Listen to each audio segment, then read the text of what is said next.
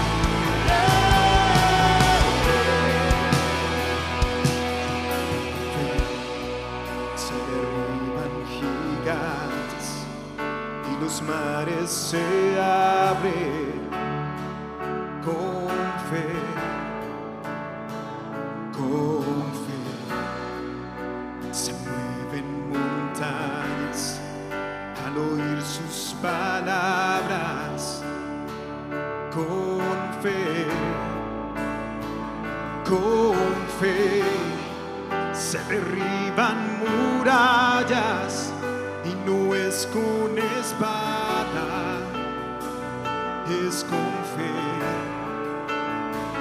Con fe se levantan las manos y se grita bien.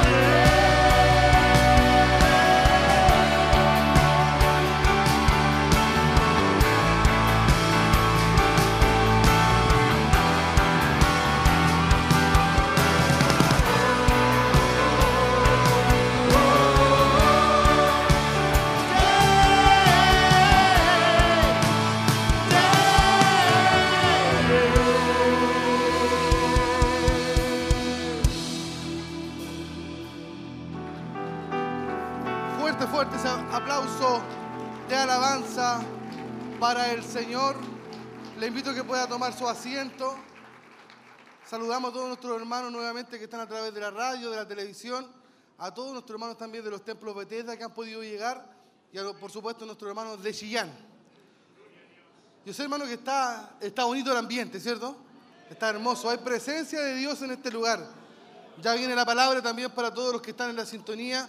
Esperen un momento. También somos una iglesia que tiene un año por delante. Recuerde que estamos hoy celebrando nuestro aniversario número 29 con el eslogan Unánimes. ¿Estamos unánimes todo hoy día? De ser así, hermano, veremos cosas maravillosas. Y necesitamos también poder presentar a la iglesia los hermanos encargados de local y también todo lo que vamos a hacer, que estarán apoyando el trabajo de nuestro obispo, de nuestra pastora también, por todo este año que nos queda 2022 y también la proyección del 2023. Por lo tanto, vamos a comenzar, hermano, con esto. Espero que usted me ponga atención. No le vamos a quitar mucho tiempo, pero es necesario hacerlo. Amén. Saludamos a nuestro obispo entonces hoy día, Hugo Alfonso Montesino, nuestra pastora, Lorito Leiva, a todos los hermanos que están hoy, que pueden acompañarnos en este culto.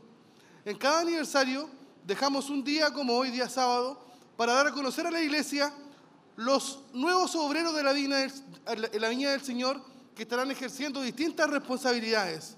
Comenzaremos, hermano, esta ceremonia con los templos Bethesda, que tienen desde ahora un equipo de trabajo que consiste en un encargado de obra que tiene la responsabilidad de poder velar por el área espiritual de cada hermano.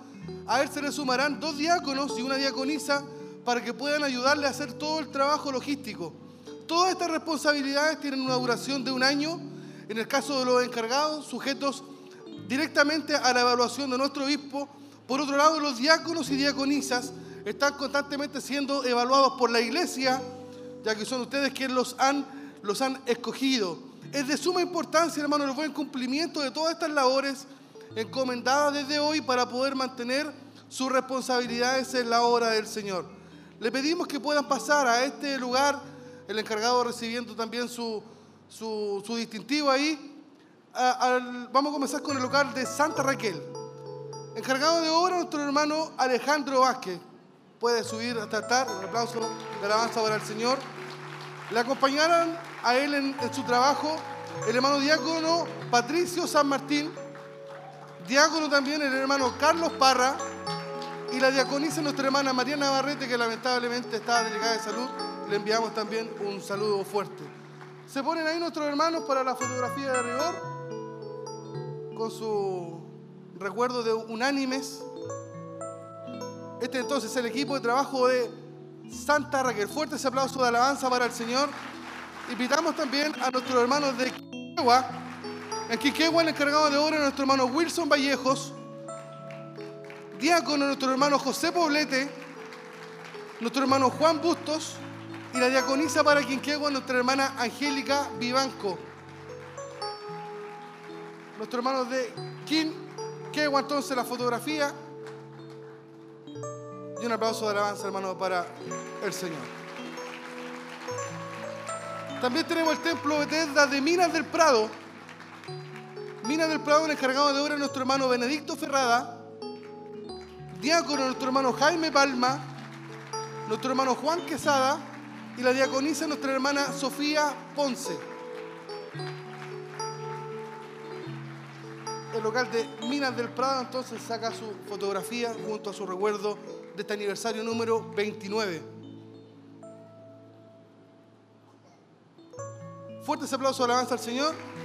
Para nuestro templo Bethesda de Curaninahue, nuestro encargado de obra, nuestro hermano Manuel García, diáconos, nuestro hermano Claudio García, nuestro hermano Manuel García Toledo y la diaconisa nuestra hermana Elsa Cruces.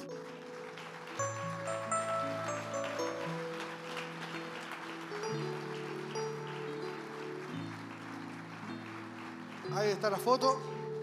También para nuestro templo Bethesda de Coihueco. En Coihueco tenemos encargado de obra a nuestro hermano Arturo Flores. Y él contará con un ayudante este año, nuestro hermano Mario Fuentes Monjes.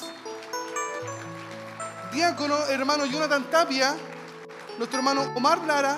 Y la diaconisa para Coihueco es la hermana Patricia Rodríguez. Se sacan también su fotografía. Esperamos que el Señor les bendiga a nuestros hermanos también de Coihueco. Fuerte ese aplauso de alabanza para el Señor. Por último, nuestros hermanos de San Nicolás, nuestro encargado de obra allí es el hermano Olegario Melo.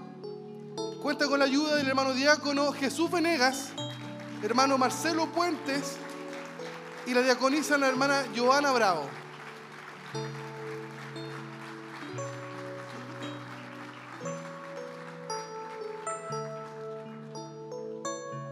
Han sacado su fotografía. Este entonces, hermano, es el equipo de trabajo de nuestros seis templos Bethesda. Denle ese aplauso de alabanza al Señor. Se quedan ahí abajo un poquito. Ya viene nuestro obispo a orar por todos los nuevos obreros para este nuevo año. Es importante poder destacar, hermano, que el oficio de diácono tiene un papel crucial en la vida y en la salud de la iglesia local. Pero su, su papel es muy diferente al encargado de obra. El papel bíblico de los diáconos es ocuparse de las necesidades físicas y logísticas de la iglesia. Si usted estudia el libro de Hechos en el capítulo 6, vemos que los apóstoles se dedicaron a la oración y al ministerio de la palabra. Como esta era su vocación principal, los apóstoles eligieron a siete hombres para poder manejar los asuntos prácticos de la iglesia y ellos poder tener la libertad de poder continuar con ese trabajo que era la palabra y la oración. Esta división del trabajo es muy similar a lo que vemos hoy en estos hermanos que están acá, en los encargados de obra y los diáconos. Al igual que los apóstoles, el papel principal de los encargados de obra es predicar la palabra de Dios. Y como los siete, los diáconos servirán a las congregaciones en cualquier necesidad práctica que pueda surgir. Nuestros nuevos obreros en la viña del Señor escucharán, mire, directamente la lectura bíblica donde Pablo nos habla de las calificaciones que deben tener los diáconos. Ellas están en el libro de 1 Timoteo, capítulo 3, versículos del 8 al 13, y escuche cómo dice allí. Los diáconos asimismo deben ser honestos, sin doblez, no dados al vino, no codiciosos de ganancias deshonestas, que guarden el misterio de la fe con limpia conciencia, y estos también sean sometidos a prueba primero, y entonces ejerzan el diaconado si son irreprensibles. Las mujeres asimismo sean honestas, no calumniadoras, sino sobrias, fieles en todo. Los diáconos sean maridos de una sola mujer y que gobiernen bien sus hijos y sus casas, porque los que ejerzan bien el diaconado ganan para sí un grado honroso y mucha confianza en la fe que es en Cristo Jesús. A pesar de lo que le hemos leído, marca allí bien claro que los diáconos no son líderes espirituales de la congregación, pero su carácter, hermano, su carácter es de mucha importancia, razón por las cuales los diáconos también deben ser muy respetados por toda la congregación en nuestro templo Bethesda y también acá en la iglesia de Chillán. Vamos a continuar también con los diáconos para nuestra iglesia. Este año hemos querido añadir diáconos de servicio en las áreas de, y además diáconos líderes en las áreas de trabajo. Sumado todo este equipo, creemos que serán de ayuda, hermano, importante en todo lo logístico, en toda el área social, para el trabajo, como les decía, que hacen incansablemente nuestro pastor, nuestro obispo y también nuestra pastora. Invitamos a pasar a este lugar para que usted los conozca ya, primero a los diáconos encargados de área. Nuestro hermano Héctor Barra Castañón es el capitán de diáconos. Nuestro hermano Alejandro Rosales, encargado de aseo y ornato acá en el templo corporativo, kilómetro 14, camino a Pinto. Nuestro hermano Claudio Barría es encargado de los auxiliares. Nuestro hermano Roberto Veloso también, una gran labor, encargado de los hermanos guardatemplos. Nuestro hermano Joshen, encargado de los jóvenes y adolescentes. Nuestro hermano Mario Fuentes, encargado del área de RCN. Nuestra hermana Paulina Espinosa, encargada del área de membresía. Y nuestro hermano Cristian Troncoso es el encargado del área de discipulado. También todos ellos con una gran labor y una gran responsabilidad, un gran trabajo allí. Y un fuerte aplauso de alabanza para el Señor. En el área de servicio, en el área de servicio contaremos con seis hermanas diaconisas, que son nuestra hermana Cecilia Hermosilla, nuestra hermana Bernarda González, nuestra hermana María Eugenia Reyes, que está también delicada de salud, le enviamos un abrazo, nuestra hermana Roxana Monjes, nuestra hermana Coralía Espinosa y nuestra hermana Ginés Sarabia. Ahí están las diaconisas. Se suman también los diáconos de servicio, que son nuestro hermano Celestino Arias,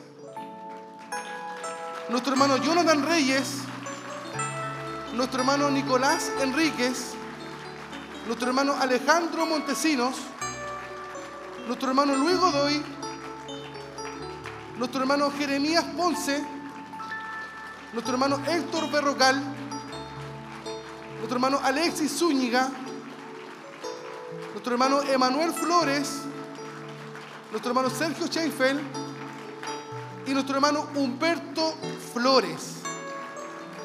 Presentamos, hermano, a la iglesia, a toda la iglesia del Señor. Eso, le den un, un aplauso de alabanza al Señor.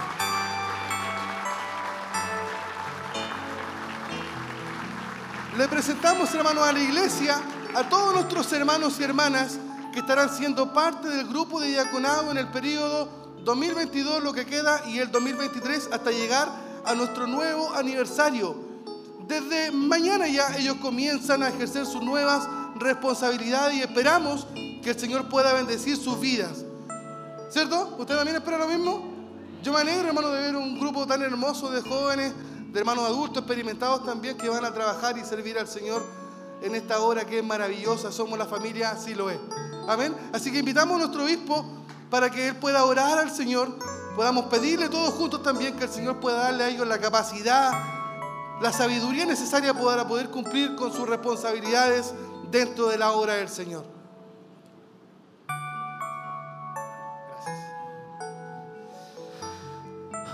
La iglesia se pone de pie un momento y vamos a orar al Señor, agradecer por este momento especial en donde cada uno de nuestros hermanos, ya sea encargados de obra y también diáconos y diaconisas, que sin duda estarán sirviendo a la obra de Dios, a nuestros hermanos en Cristo, esperamos Dios les dote de esa capacidad y de ese espíritu de servicio que es tan necesario e importante para que la obra de Dios siga avanzando y siga creciendo. Oremos al Señor. Padre, en el nombre de Jesús, vamos ante tu presencia en esta hora, Señor, primeramente dándote gracias porque nos permites poder, Señor, orar por nuestros hermanos y hermanas que en este año, Señor, que comienza para nosotros, este nuevo año, esperamos, Señor, que tú puedas darles las capacidades necesarias para que puedan llevar a cabo, Señor, cada labor, cada trabajo encomendado, para que la preocupación por tu obra, Señor, sea una realidad en sus vidas, para que puedan observar, puedan ver y puedan analizar, Señor, de acuerdo a tu palabra, Señor, lo que necesitan hacer y realizar dentro de tu obra. Yo te pido, Señor, dótales de sabiduría para poder, Dios mío, tomar buenas decisiones, inteligencia para aplicarlas, Señor, en el momento indicado. Y de esa forma, Señor, tu mano se mueva en sus vidas.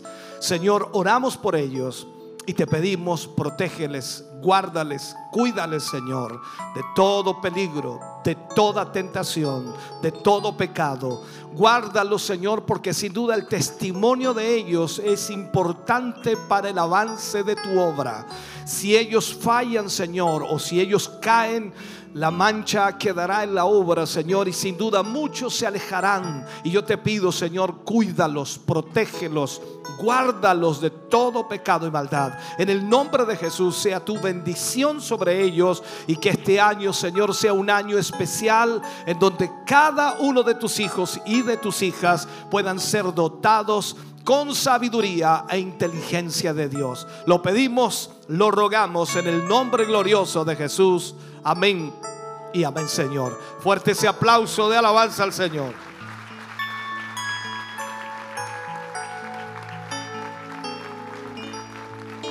Que Dios bendiga también a nuestro obispo. Esperamos que él pueda tomar su lugar ahí junto a nuestra pastora para que pueda recibir el saludo de cada uno de mis hermanos. Bajen por ese lado para recibir también ahí el cariño de nuestro obispo, de nuestra pastora. Luego también viene nuestro hermano de los templos Betela. ¿Cómo está el ánimo para seguir alabando al Señor?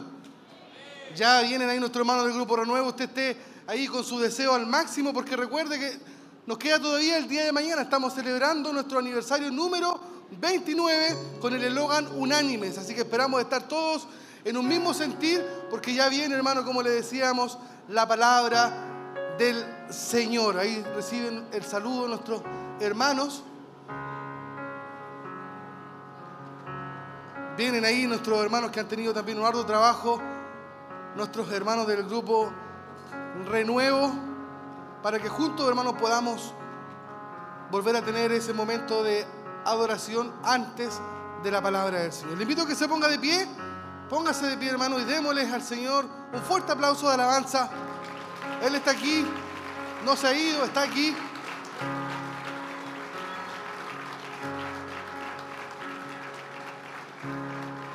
Y le invitamos, hermano, a seguir gozando, a seguir disfrutando de la presencia del Señor junto a las alabanzas del grupo Renuevo. Adoramos al Señor.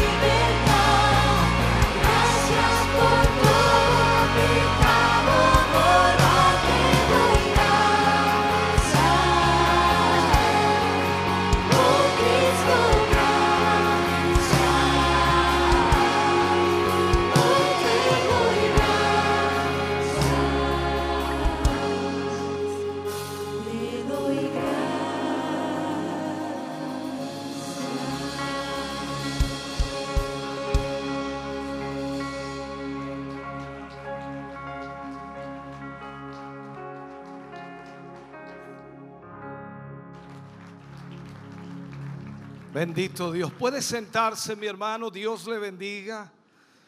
Damos muchas gracias al Señor por, por esta noche especial, aunque todavía no se oscurece, por esta tarde especial. Damos gracias al Señor. No sé si está transmitiendo la televisión en sí, porque estamos haciendo pruebas. Y me contaba una hermana de Quinquegua, ¿cierto? Vio el culto de ayer o antes de ayer, vieron los cultos en el momento de la transmisión. Me dice, pero pastor, ¿por qué se cortó después? Estamos haciendo pruebas de una hora, hora y media, dos horas, transmitiendo parte de, para ir probando. Pero ya sabemos que en Quinquegua se ve, así que Santa Raquel debe verse también, Coihueco. Todo lo que estamos Razón, viviendo, hermano Pinto, Nicolás, Hablar, el día de hoy. Prado, Sin duda una hermosa bendición. Dios sigue ahí eh, moviéndose en medio de lo que está haciendo este culto eh, de gracia que se ha transformado en la tercera jornada de nuestro aniversario número 29.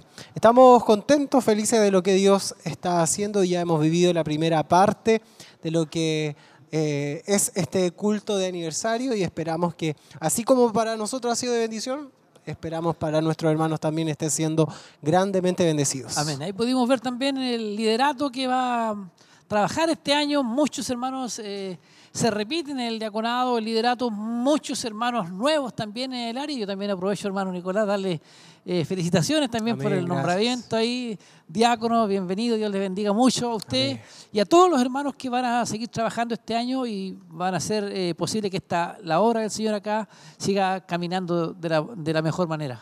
Así es. Seguimos en eso, en, la proyección, en el avance de la obra del Señor. Yo tengo en mis manos acá también el tema, hermano Mario, de lo que será eh, el mensaje del día de hoy, que lleva por título Perseverando unánimes. Perseverando unánimes, obviamente va enfocado en el eslogan de nuestro aniversario, unánimes, y se encuentra en el libro de Hechos, capítulo 2, versículo 46. Libro de Hechos, capítulo 2, versículo 46 será eh, el tema del día de hoy, así que no se despegue de la sintonía, siga acompañándose de Televida y de radioemisoras Emaús y cuéntenos también a través de las redes sociales de dónde nos está mirando, de dónde nos está sintonizando, escríbanos, déjenos sus mensajes, cuando uno está de Amén. cumpleaños le gusta también que le, le digan ahí Que feliz cumpleaños, así que para eso está el Facebook, está YouTube también para que deje sus comentarios y pueda enviar ricas bendiciones a nuestro ministerio. Amén. Es la idea entonces, hermano Nicolás, de que nos dejen sus saludos. Hemos disfrutado de hermosas alabanzas, todo hermoso lo que hemos vivido y también una muy buena cantidad de hermanos presentes el día de hoy acá, hermano Nicolás. Está lleno el templo, hay una linda eh, cantidad de hermanos y hermanas, eh, pero aún si usted quiere venir, puede hacerlo, hay disponibilidad para que pueda recibir ahí, ahí algún asiento. Hay muchas áreas trabajando, está todo ahí dedicado para usted también, para que pueda venir y pueda sentirse agradable, cómodo, para poder compartir juntos, unánimes, como dice el eslogan de nuestro aniversario, compartir la palabra del Señor. Sí, así los hermanos van a poder saber por qué le pusimos unánime. Amén. Hoy día va a quedar todo claro, muy claro al respecto del tema o del eslogan también que hoy va a estar ministrando nuestro obispo Hugo Alfonso Montesinos. Vamos al templo entonces, Amén. vamos a seguir adorando, bendiciendo el nombre del Señor.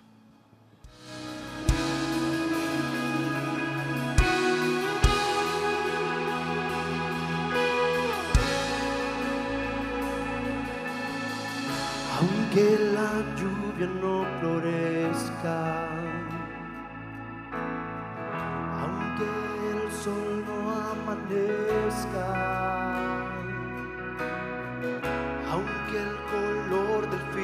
firmamento sea gris, mi corazón no temerá. Descansaré en tu presencia, me abrazaré a tus promesas, serás mi luz, mi fortaleza,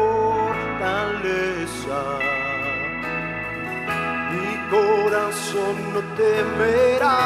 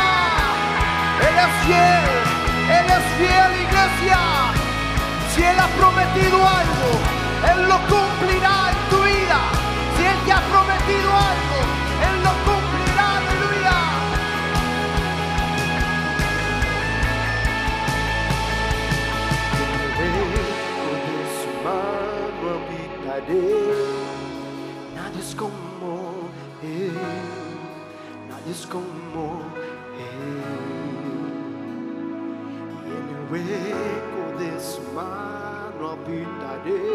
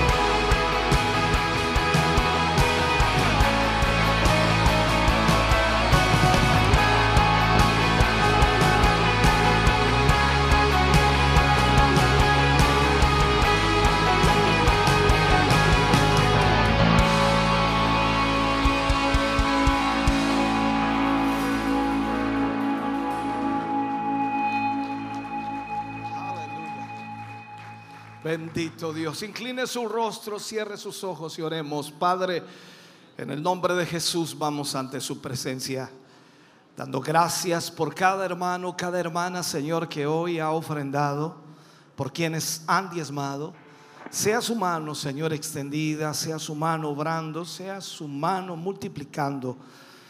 Gracias, Señor, porque sé que tú suplirás toda necesidad en ellos. Tu mano se moverá, Señor, para seguir bendiciendo a tu pueblo, ya que de esa manera tu iglesia también es bendecida.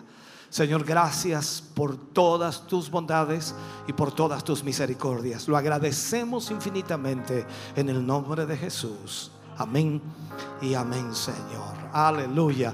Dios les bendiga, mis hermanos, mis hermanas. Dios bendiga a cada hermano, cada hermana que ha podido ofrendar y que ha podido entregar para el Señor. Vamos a preparar nuestro corazón para la palabra de Dios. Amén.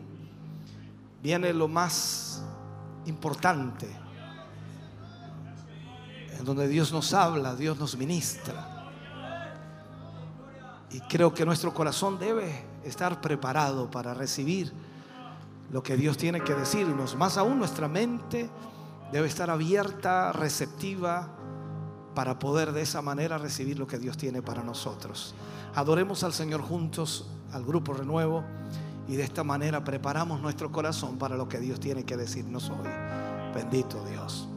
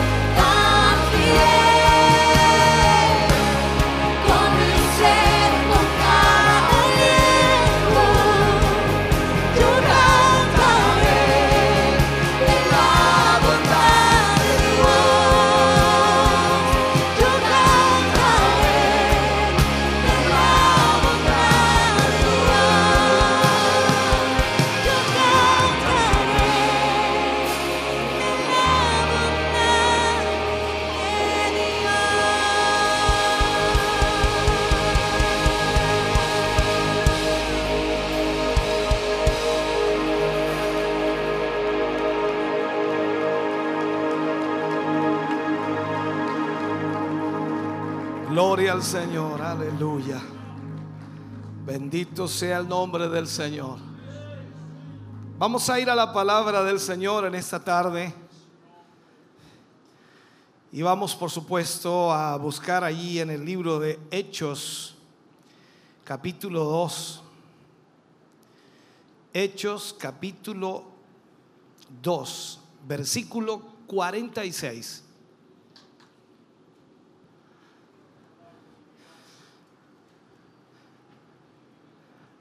Leeremos la palabra del Señor y lo hacemos en el nombre de nuestro Señor Jesucristo.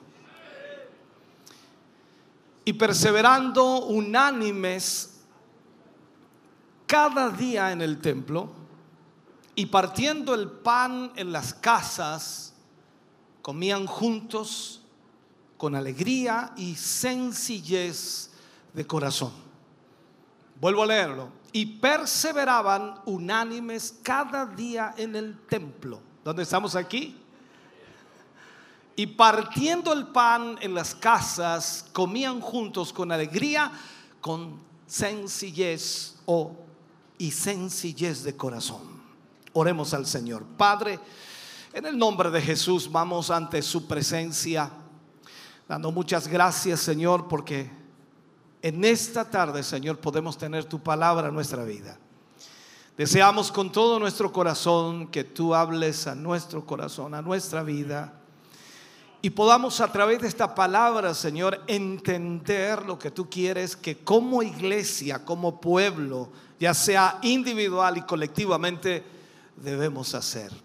Yo te pido, ayúdanos, guíanos, dirígenos, Señor, pon palabras en nuestros labios que puedan llevar entendimiento, comprensión, que puedan llevar, Dios mío, la dirección adecuada para que hoy seamos todos bendecidos. En el nombre de Jesús pedimos esa bendición tuya para la gloria de Dios. Amén y amén, Señor. Fuerte ese aplauso de alabanza al Señor. Bendito sea el nombre del Señor. Aleluya. Gloria a Dios. Vamos a hablar y usar como título, por supuesto, hoy, Perseverando unánimes. Perseverando unánimes. Estamos celebrando nuestro aniversario número 29. 29 años, imagínense. Cómo han pasado rápidamente. El eslogan de nuestro aniversario es unánimes, compartiendo el mismo propósito. Creo que es fundamental poder tener algo claro en nuestra vida cuando adoramos a Dios, cuando servimos al Señor.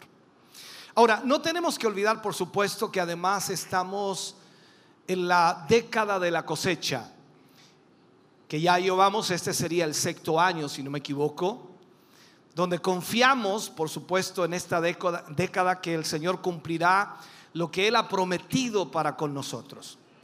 Dios nos ha prometido que Él salvará a muchas personas, Él salvará a miles de personas y las reunirá junto a nosotros para que juntos adoremos y exaltemos el nombre del Señor.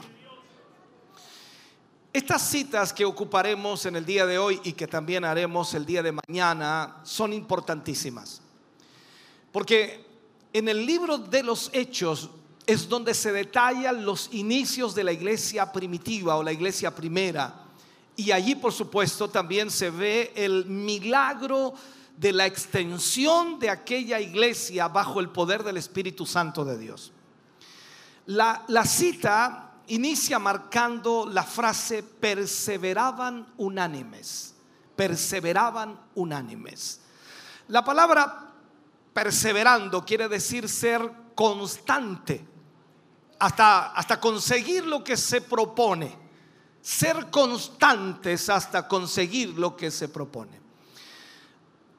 Así fue, y lo vemos en la escritura, como diez días después que Jesús ascendió al cielo, recordemos esto, que Jesús le dice a los discípulos que esperen en Jerusalén la promesa del Padre, la cual habían oído de él. Y diez días después, estos discípulos, que por supuesto vieron ascender a Jesús al cielo, ellos recibieron el Espíritu Santo que se derramó sobre sus vidas en el aposento alto. 120 personas que eran seguidores de Cristo, que habían esperado y que habían orado y que habían sido perseverantes al esperar 10 días la promesa del Señor. Yo no sé cuánto tiempo lleva usted esperando. Ahora usted me dirá, yo llevo un año, dos años, tres años. Pero estos hombres y mujeres esperaron 10 días seguidos. 24 horas del día estaban allí en el aposento alto. No se movieron de ese lugar hasta que recibieron la promesa del Padre. Es como decir, hermano querido, de aquí a 10 días no nos movemos de aquí.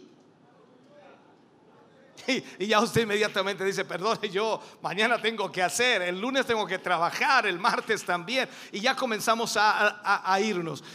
Esta es la realidad. Ahora, mirando la historia, dice la escritura que eran los mismos discípulos que pocos días antes habían temblado de temor y de terror por ser identificados con Jesús.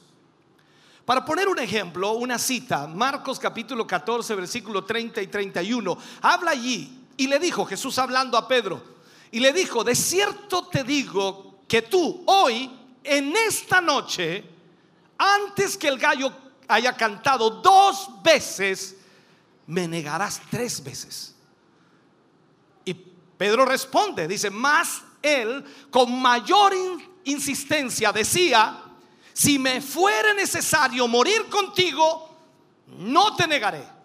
Y también todos decían lo mismo. O sea, todos los discípulos estaban en ese momento dispuestos a enfrentar aún la muerte por causa de Cristo. Pero todos sabemos que huyeron y lo dejaron solo.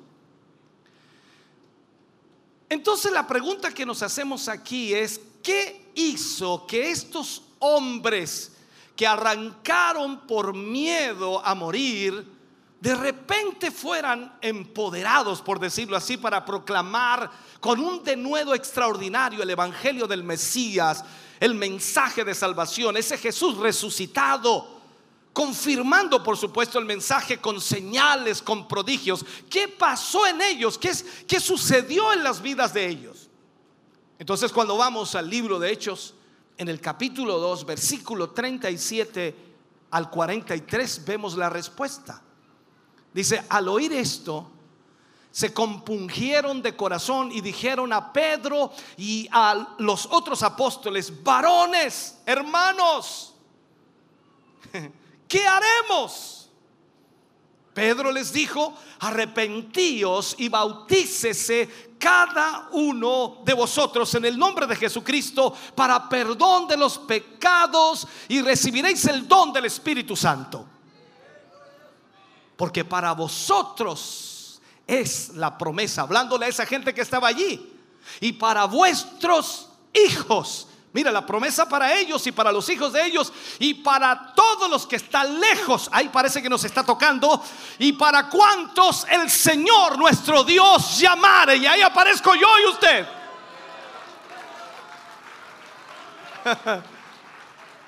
y dice, y con otras muchas palabras testificaba y les exhortaba diciendo, sed salvos de esta perversa generación. Wow. Así que los que recibieron, dice su palabra, fueron bautizados y se añadieron aquel día como tres mil personas. Wow. ¿Y qué dice después? Y perseveraban en la doctrina de los apóstoles, en la comunión unos con otros, en el partimiento del pan y en las oraciones. Bendito Dios. Y sobrevino temor a toda persona y muchas maravillas y señales eran hechas por los apóstoles. Extraordinario, hermano querido. Tremendo. Ahora, veamos esto. Miles de judíos de todas partes del mundo habían ido a Jerusalén en aquel momento o en aquel entonces. Estaban allí para la fiesta de Pentecostés. Y estando allí, dice que escucharon el Evangelio O sea, escucharon la predicación del Evangelio en su propia lengua y muchos creyeron. Aquellos fueron salvados, fueron bautizados y dice la escritura que muchos fueron añadidos a la iglesia en ese día. Tres mil personas. Imagínate, hermano, pegarte una prédica y se convierte en tres mil. Ya con eso no predica y más. con, tres mil, ¿para qué más? ¿O no, pastor? ¿Para qué? Con una prédica tres mil, ya, ¿para qué predicar más? Dice. Pero entienda esto, por favor. Aquellos que fueron salvos fueron añadidos a la iglesia. Y dice que todos los días eran añadidas personas a la iglesia. Entonces, cuando se desató la persecución, porque hubo persecución contra la iglesia, los creyentes comenzaron a ser dispersados por todos lados. ¿Y qué sucedió? Llevaban consigo el mensaje del Evangelio, llevaban consigo la palabra de Dios y la iglesia en vez de extinguirse se extendía rápidamente en todos los lugares conocidos de la tierra. O sea, mientras más esparcidos eran los que eran perseguidos, más el Evangelio crecía, más el Evangelio alcanzaba, más el Evangelio tocaba a miles de personas fuera de Jerusalén. Entonces el comienzo de la iglesia involucró a los judíos en Jerusalén primero. Sin embargo, vemos aquí, la iglesia pronto se extendió a otros grupos de personas. Recordemos algo, en el libro de Hechos en el capítulo 8 aparece la historia de los samaritanos que fueron evangelizados por Felipe. En Hechos capítulo 10 aparece por supuesto que Dios dio una visión a Pedro que le ayudó a Pedro a entender, a comprender que el mensaje de salvación no era tan solo para los judíos, también era para otras personas y lógicamente el mensaje estaba disponible a todo aquel que creyera. Así que se convirtió, usted sabe, Cornelio, el centurión romano y toda su casa, toda su familia se convirtieron al Señor a través del mensaje de Pedro. Luego vemos en Hechos capítulo 8 la salvación del etíope eunuco cuando Felipe le predicó y luego lo bautizó. Y este etíope llevó el mensaje del Evangelio a Etiopía. Oh Dios. Así que ni te preocupes, no importa de dónde vengas, si te salvas hoy, vas a llevar el mensaje de Jesucristo a donde vives. Eso es maravilloso. Ahora, escúchame bien. Vemos también en el libro de Hechos, capítulo 9, cuando habla del llamado milagroso a Pablo en el camino a Damasco cuando Jesús se le aparece a Pablo en esa luz tremenda. O sea, vemos allí entonces que a través de la conversión de Pablo, el Señor preparó el escenario para una mayor difusión o proclamación del Evangelio a los gentiles. Las palabras proféticas de Jesús a Pedro, y recordemos eso, antes de la crucifixión, han demostrado ser ciertas. ¿Cuáles fueron las palabras que le dijo? las puertas del Hades, las puertas del infierno no prevalecerán contra mi iglesia. ¿Por qué, ¿Por qué, digo que se hicieron ciertas? Porque a pesar de la persecución que hubo contra la iglesia, que se suponía que iba a destruir a la iglesia, iba a detener a la iglesia, iba a frenar a la iglesia, a pesar de esa persecución, a pesar de toda esa lucha contra ella, la iglesia crecía más fuerte, la iglesia crecía más poderosa y la iglesia se extendía mucho más aún. O sea, la iglesia que Jesús inició continuó creciendo día a día.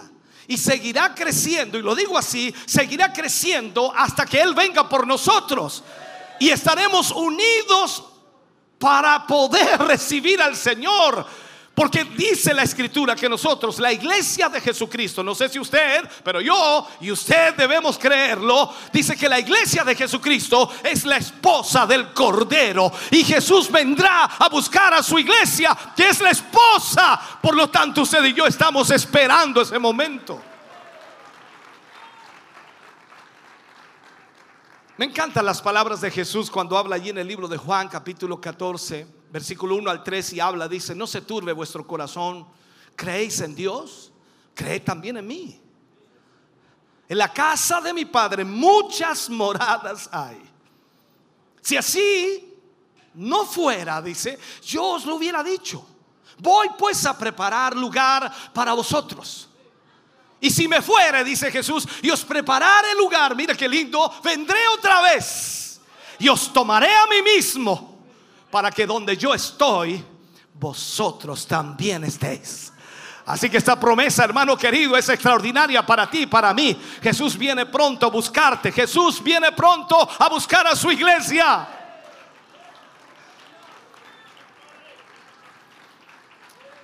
Sabe, hermano, es maravilloso darse el tiempo para, para leer y escudriñar el capítulo 2 del libro de los Hechos. Porque cuando escudriñamos y comenzamos a analizar estos versículos, nos damos cuenta, por supuesto, que si bien es cierto que los 120 recibieron la llenura del Espíritu Santo en ese Pentecostés, en ese momento donde se derramó el Espíritu de Dios sobre ellos, la Biblia nos marca también otro detalle sumamente importante. Primero que ellos estaban unánimes esperando al Espíritu Santo. Estaban unánimes esperando al Espíritu Santo. ¿Cuál era el propósito de estar en ese aposento alto?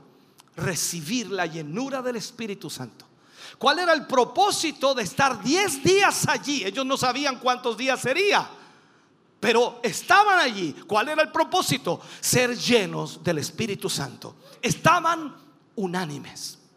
Ahora, podemos decir que esta experiencia fue tremendamente posible y fue una realidad gracias a, la unión de la iglesia primitiva. Y es lo que también, por supuesto, puede pasar en nuestra congregación. No sé si lo entiendes lo que te estoy diciendo. O sea, lo mismo que pasó con la iglesia primitiva en ese día de Pentecostés, puede pasar con nosotros. Y escucha bien lo que te estoy diciendo.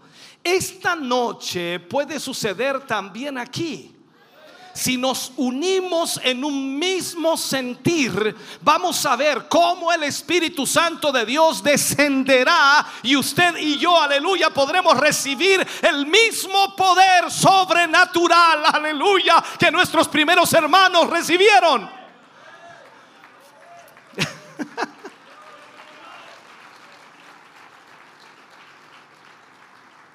Pero como dije, tenemos que analizar, tenemos que ver.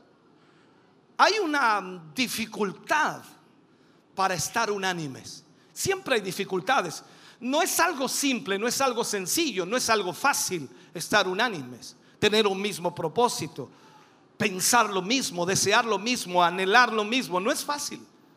Actualmente en el mundo y también en la iglesia, lastimosamente, podemos ver cómo el egoísmo y también el individualismo ha aumentado enormemente.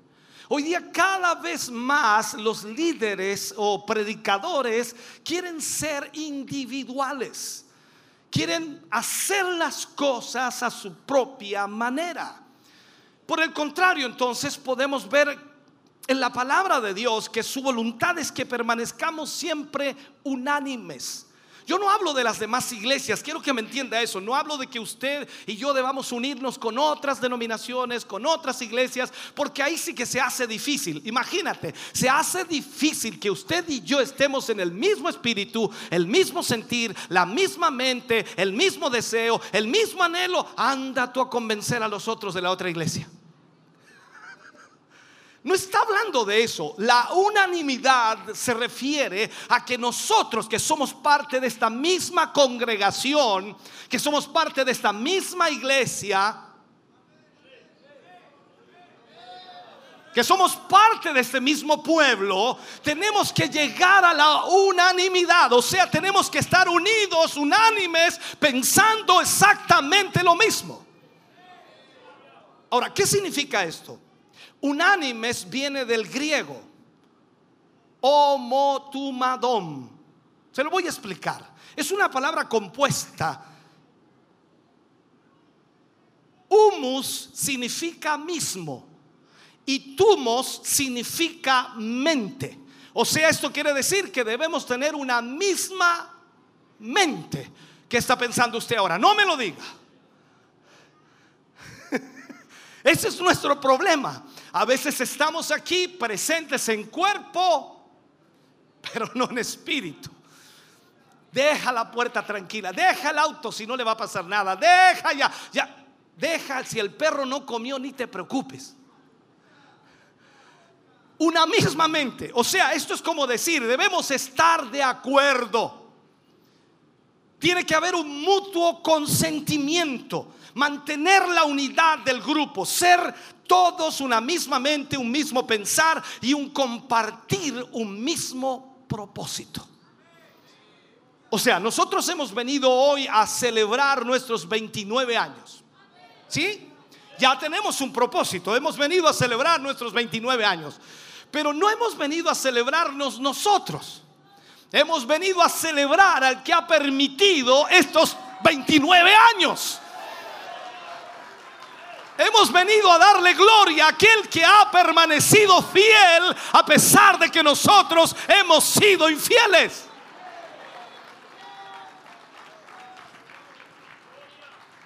Entonces lo que vemos en el libro de los hechos es que los discípulos tenían unanimidad, unanimidad o unidad intelectual, tenían armonía emocional, tenían una sola voluntad y la iglesia por supuesto estaba fundada en ello. Todos tenían un mismo propósito.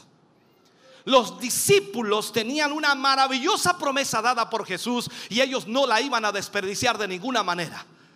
Ellos sabían que esa promesa vendría sobre ellos.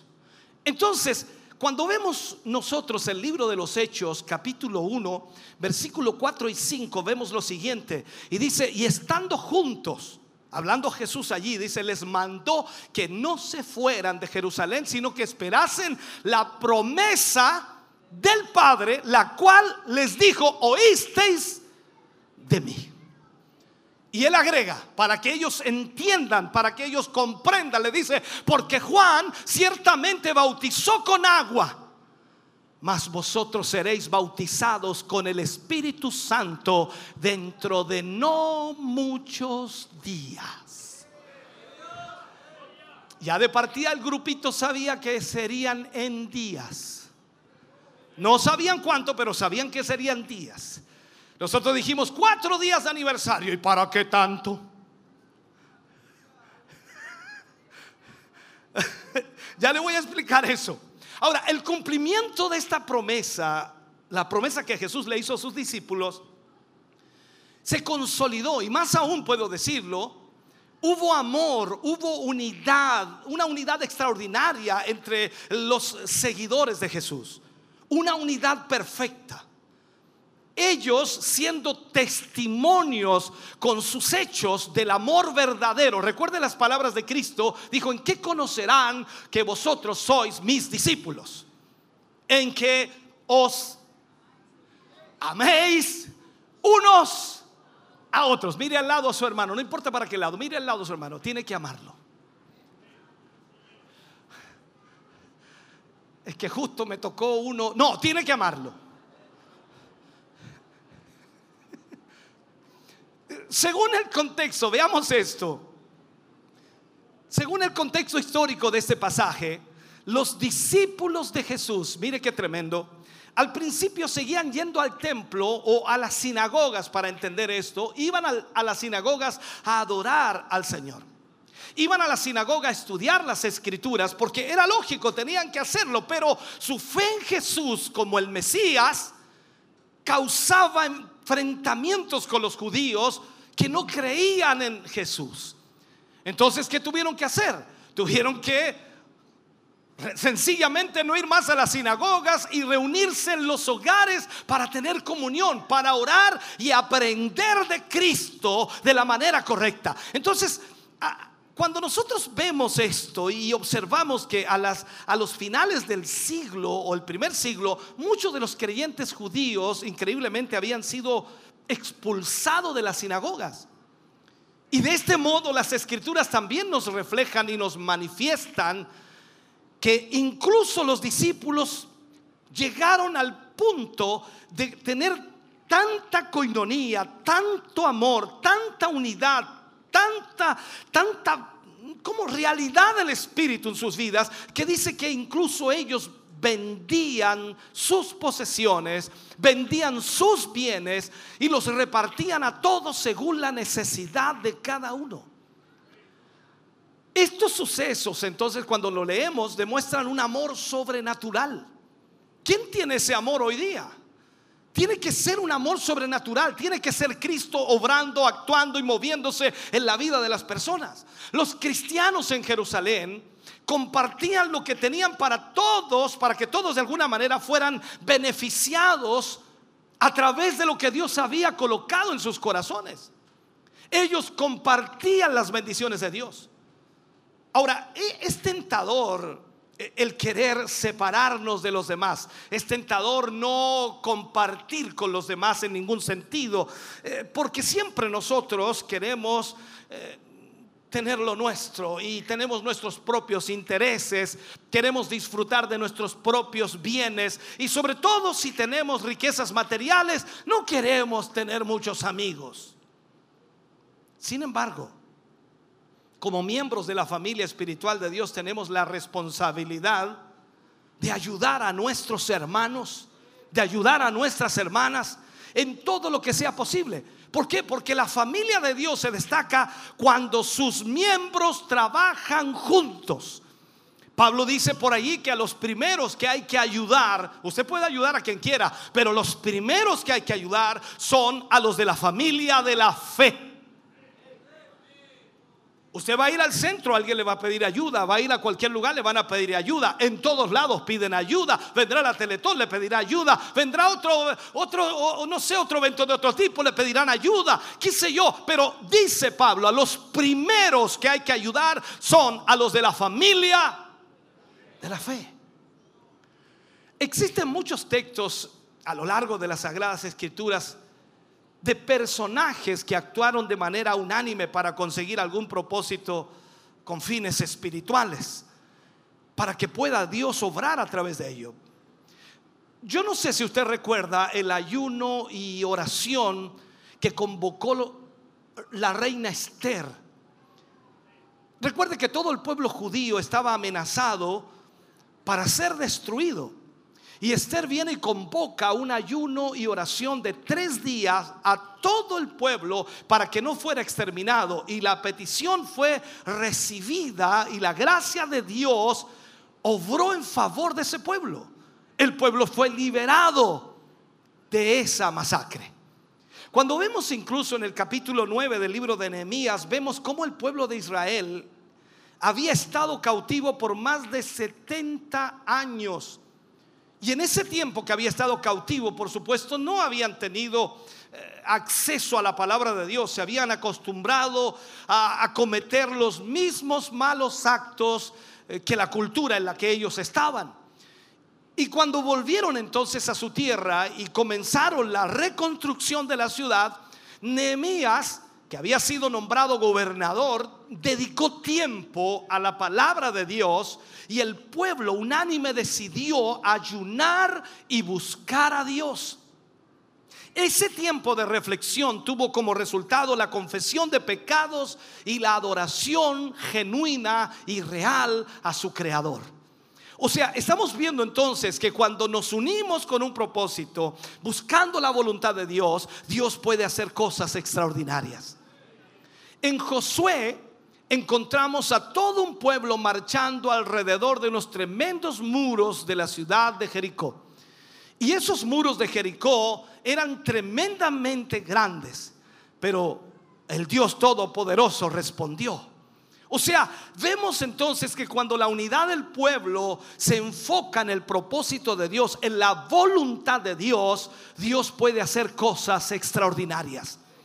Hay tantas citas bíblicas que pudiéramos darte que de alguna manera te mostrarán increíblemente el propósito de Dios para que nos unamos, para trabajar juntos, para realizar grandes proezas, para derribar fortalezas con la, finalidad de fortalecer a la iglesia de Cristo, para que veamos la mano de Dios obrando y seguir avanzando en todos los propósitos que Él nos una. Hermanos amados, Tal vez no hemos podido disfrutar de un nivel espiritual como, como el de Pentecostés, eh, de una forma constante me refiero. Porque cuando ellos fueron llenos del Espíritu Santo, hermanos queridos, de ahí en adelante, olvídese, fue extraordinario. Usted viene al culto y de repente tiene un Pentecostés de tres segundos. E, es como algunos dicen, me tomé una Red y me volví loco por media hora. Otros se duermen. El punto es entonces que ellos tuvieron un Pentecostés tan extraordinario que nosotros deseamos tenerlo de forma constante.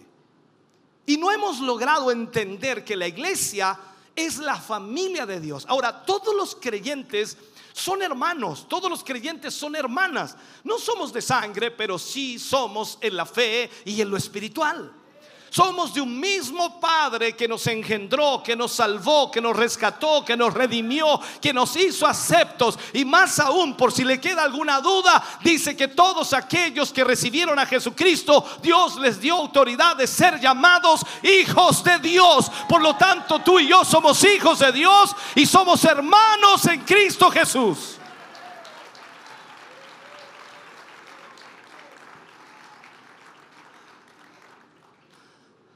¿Sabe? Es Dios quien hasta el día de hoy ha sostenido esta obra. Comenzamos por allá por el año 93. Año 93. Dios ha sostenido esta obra. Pero creo sin lugar a duda que el Señor quiere llevarnos a un nivel espiritual mucho mayor. Sé que de forma individual, cuando buscamos al Señor, y creo que usted busca al Señor, él nos llena con su presencia. Pero yo no te hablo de algo esporádico ni pasajero. Te hablo de algo que perdure en el tiempo, de algo que se mantenga en el tiempo, que no tiene nada que ver con su estado de ánimo ni con el estado de ánimo mío, que tiene que ver totalmente con la presencia de Dios, el poder de Dios. Es como decir, Dios quiere darnos el poder de Dios para que el gozo no se termine para que el gozo no se acabe. Esto es como decir, ¿cuántos tienen gozo? alegría es fácil, ¿no? Alegría, claro que sí. Usted tiene alegría cuando le compran una Coca-Cola, usted tiene alegría cuando le dan un regalo, usted tiene alegría cuando le pagan, usted tiene alegría cuando compra lo que quiere. Eso es alegría, se acaba cuando se rompe. Todo eso termina allí. Pero cuando hablamos de gozo, el gozo es algo que permanece a pesar de la circunstancia. Y cada uno de nosotros que formamos parte del cuerpo de Cristo, debemos entender que somos solo un cuerpo. Y si el Señor derrama gozo sobre esta iglesia, significa que todos nos vamos a gozar. Entendamos esto. Uno de ustedes es el brazo. ¿Qué quiere ser el brazo? Por ahí hay brazos. Qué bueno. Otro es, bueno, pongamos el brazo derecho allá Brazo izquierdo acá. Allá, ok. Otro puede ser un ojo, ojo derecho, ojo izquierdo. Mire qué lindo. Y usted dice, pero estamos súper separados. Pero increíblemente, Pablo hace una alusión del cuerpo de Cristo que es como el cuerpo humano. Y todos nos necesitamos. Estamos unidos por el mismo Espíritu Santo. Y esto es así, hermano. Somos llamados a tener una misma mente, un mismo corazón y a vernos unos a otros como una parte de nosotros mismos que necesitamos. O sea, mi hermano y mi hermana es una parte de mí que yo necesito. Su hermano y su hermana es una parte de usted que usted necesita. Así como necesito mis uñas, así como necesito mis dedos, así como necesito mi piel, así de igual manera yo necesito a mis hermanos para poder hacer la obra de Dios. Y Dios nos ha diseñado de esta manera. En su sabiduría Dios ha creado a la iglesia no meramente como un grupo de personas reunidas simplemente para cumplir ciertas cosas, sino como un cuerpo, como una familia que de alguna manera se ayuda mutuamente según la sabiduría y la gracia que Dios nos da. Ahora, entendamos esto. Dice la escritura que nosotros somos como una nación cuyo arquitecto y constructor es Dios. Hoy día, hoy día, ese concepto de la iglesia se está perdiendo. Ese concepto de ser parte de la iglesia se está perdiendo. Y mucha gente viene a las iglesias, hablo de los templos de alguna manera, pero no se hace nunca parte de ella. Dice, no, yo, yo, yo voy cuando puedo, yo voy cuando eh, tengo tiempo, yo voy porque me gusta, pero yo llego a la mitad y me voy antes que termine. No son parte de. La práctica de congregarse durante la semana incluso se está perdiendo. Se está considerando como anticuado ir al culto en la semana. Eh, no pierdas tiempo, anda el fin de semana solamente. ¿Me está escuchando lo que digo? No, no baje el ánimo ya. Por ese motivo entonces vemos a las iglesias evangélicas los domingos entre comillas llenas y la semana como que parece que hubo, hubo rapto. Ahora, ¿sabes por qué no vienes a la iglesia en la semana? Para colocar un ejemplo, para que entendamos. ¿Sabes por qué no vienes? Porque el enemigo, Satanás, ha logrado convencerte que no eres necesario que no eres útil. Esto es como decir que eres inútil, que no sirves. Y como tú te sientes así, entonces el enemigo ha logrado hacerte creer que tú no sirves en esta iglesia. No eres necesario.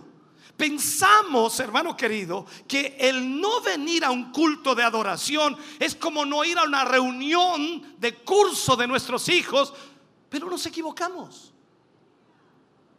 La iglesia es una institución divina. Es Jesús quien edifica a la iglesia. Y Jesús mismo fue quien dijo en Mateo 16, 18, y yo también te digo que tú eres Pedro, y sobre esta roca edificaré mi iglesia, y las puertas del Hades no prevalecerán contra ella. Entonces, aplico esto. Si tú dices amar al Señor con todo tu corazón, ese mismo sentir te lleva a amar y valorar a la iglesia. Tú no puedes amar a Dios y odiar a la iglesia. Porque estarías odiando a la novia de Cristo. Anda a hablar con el muchacho joven ese que tiene a su novia. Anda a decirle que su novia es fea. Anda a decirle que esa novia no le conviene. Puede salir con los ojos negros de ahí. O sea, no puedes tú, hermano querido, pensar que amas a Cristo y no puedes amar a su iglesia. No la valoras. Entonces, cuando hablo de la iglesia me refiero a todo lo que ella compone, no solo a los creyentes en general, sino también amar a sus líderes, amar a sus pastores, a todo aquello que es Cristo mismo fluyendo e instituyendo a la iglesia del Señor como parte nosotros de esa iglesia. Tú tienes que entender eso. Por eso es que muchas personas les cuesta tener el mismo sentir porque siempre tienen problemas con la iglesia. Si yo tengo un problema contigo, estoy teniendo un problema con la iglesia. Y esa iglesia es parte de mí. Y yo soy parte de esa iglesia. Tengo que solucionar. Imagínate, esta mano se enojó con la otra y se pusieron a pelear. Tienen que arreglarse, muchachas. Ya, córtenla, sepárense. Tú no vas a permitir que tu pie te esté pegando patadas, ni que tu mano te esté dando golpes en la cabeza. No sé si entiendes, somos parte del mismo cuerpo. No podemos estar enojados unos con otros. Ahora, la pregunta aquí es importante. ¿Quieres ser como la iglesia primitiva o la iglesia primera? ¿Cuántos quieren ser como la primera iglesia? A ver.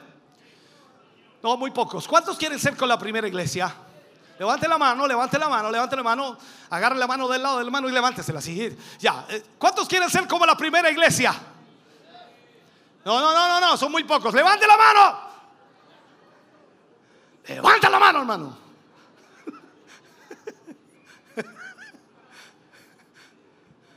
Entonces, para ser como la primera iglesia, tenemos que mirar las características que esta iglesia tenía. Yo sé que algunos piensan que solamente el Espíritu Santo va a hacerlo todo, pero mire esto. En todos los lugares donde he ido, donde he estado, donde he predicado, donde he ministrado, donde he conversado con líderes, todas las personas mencionan y se acuerdan del poder de la iglesia primitiva. Donde quiera que usted va, la gente habla del poder de la iglesia primitiva. Otros incluso cantan, oh, si tuviéramos el poder de la iglesia primera. Ya, esa no te la sabes, no importa se acuerdan del poder de la iglesia primitiva. Lamentablemente ignoran cuáles son sus cualidades que la llevaron a ser esa iglesia poderosa. Este capítulo 2 de Hechos nos marca, hermano querido, el por qué esa unción y ese poder vino sobre ellos. Mira, escucha bien. Lo primero que destaqué, y lo dije al principio, que nos damos cuenta que el Espíritu Santo vino cuando esa iglesia estaba unánime. O sea, el Espíritu Santo vendrá cuando estemos unánimes. Eh, hace mucho tiempo atrás en una prédica dije y recordé cuando estuve en las iglesias muy pequeño, y recuerdo en una oportunidad a un predicador decir, hermanos, vamos a orar por los enfermos y yo quiero pedirles humildemente que los que no creen salgan un momento afuera y nosotros vamos a orar y después entran. Yo como niño dije, yo va, qué raro. Y salieron unos hermanos, unas hermanas también. Una señora caguinera también salió. La conocía, por eso yo salió. No creía. Y oraron y los enfermos se sanaron. ¿Cómo voy a echar unos pocos hoy día?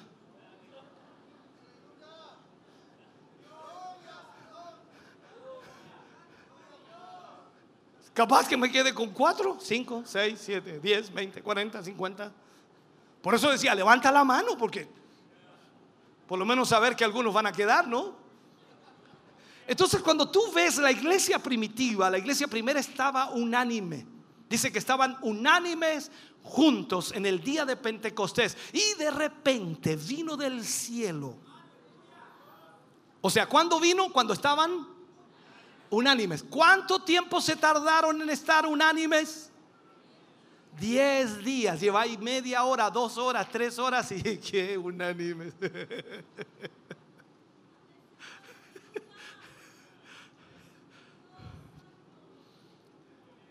Entiende esto, por favor. Estaban unánimes cuando recibieron el Espíritu Santo. O sea, el Espíritu Santo no iba a venir sobre ellos hasta que estuvieran unánimes. ¿Por qué? Porque la iglesia no es de caballos apaches. No es de caballos solitarios o llaneros solitarios. La iglesia es un cuerpo y tienen que estar pensando en lo mismo.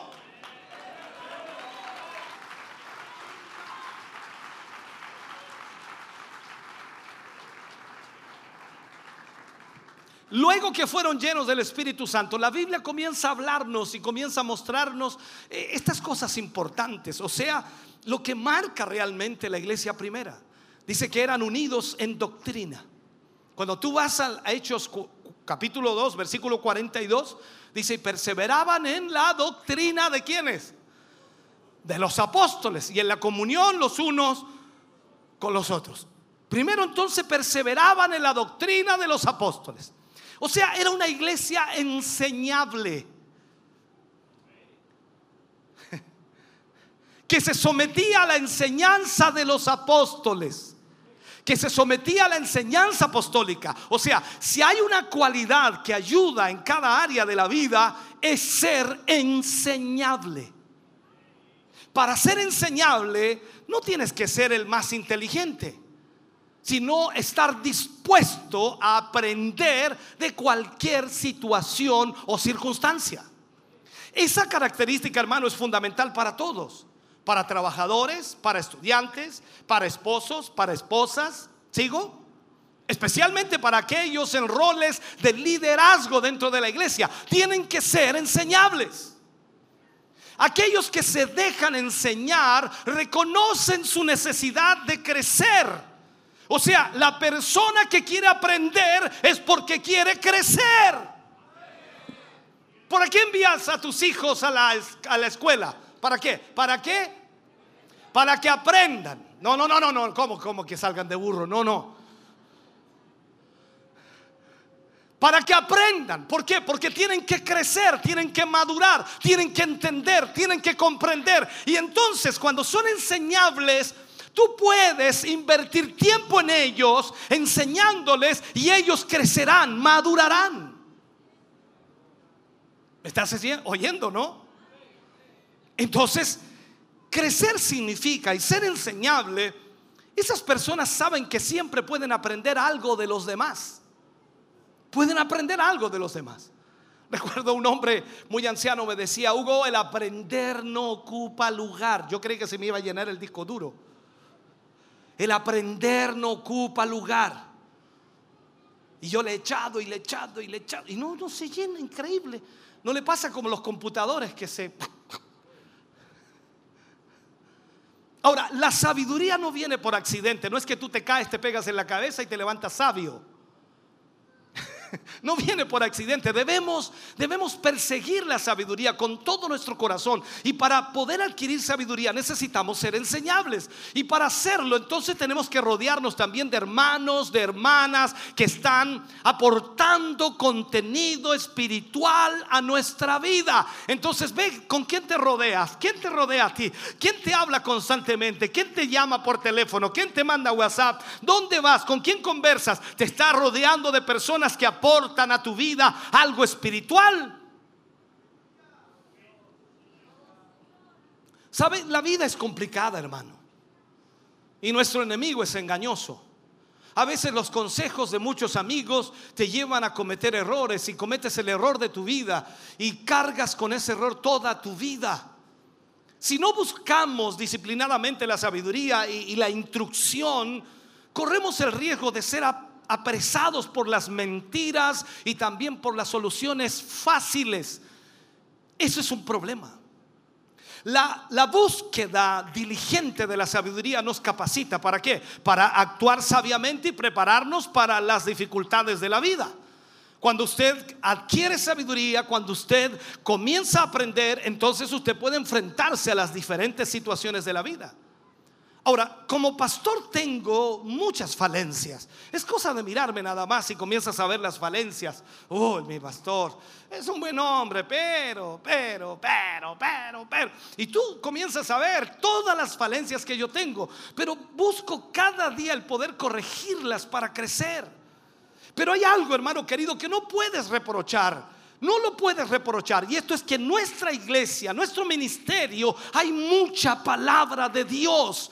Y discúlpame que te diga esto así de esta manera, pero si no estás aprendiendo de lo que enseñamos, de lo que ministramos, ya sea desde este altar, ya sea a través de la radio, la televisión, ya sea tema de, de varones, tema de damas, cual sea el área, si no estás aprendiendo, es porque no quieres aprender ni quieres crecer. Tenemos un sinfín de oportunidades para que aprendas, para que te capacites, para que crezcas, para que madures, para que puedas tener una misma mente. Podría enumerarte alguna de ellas.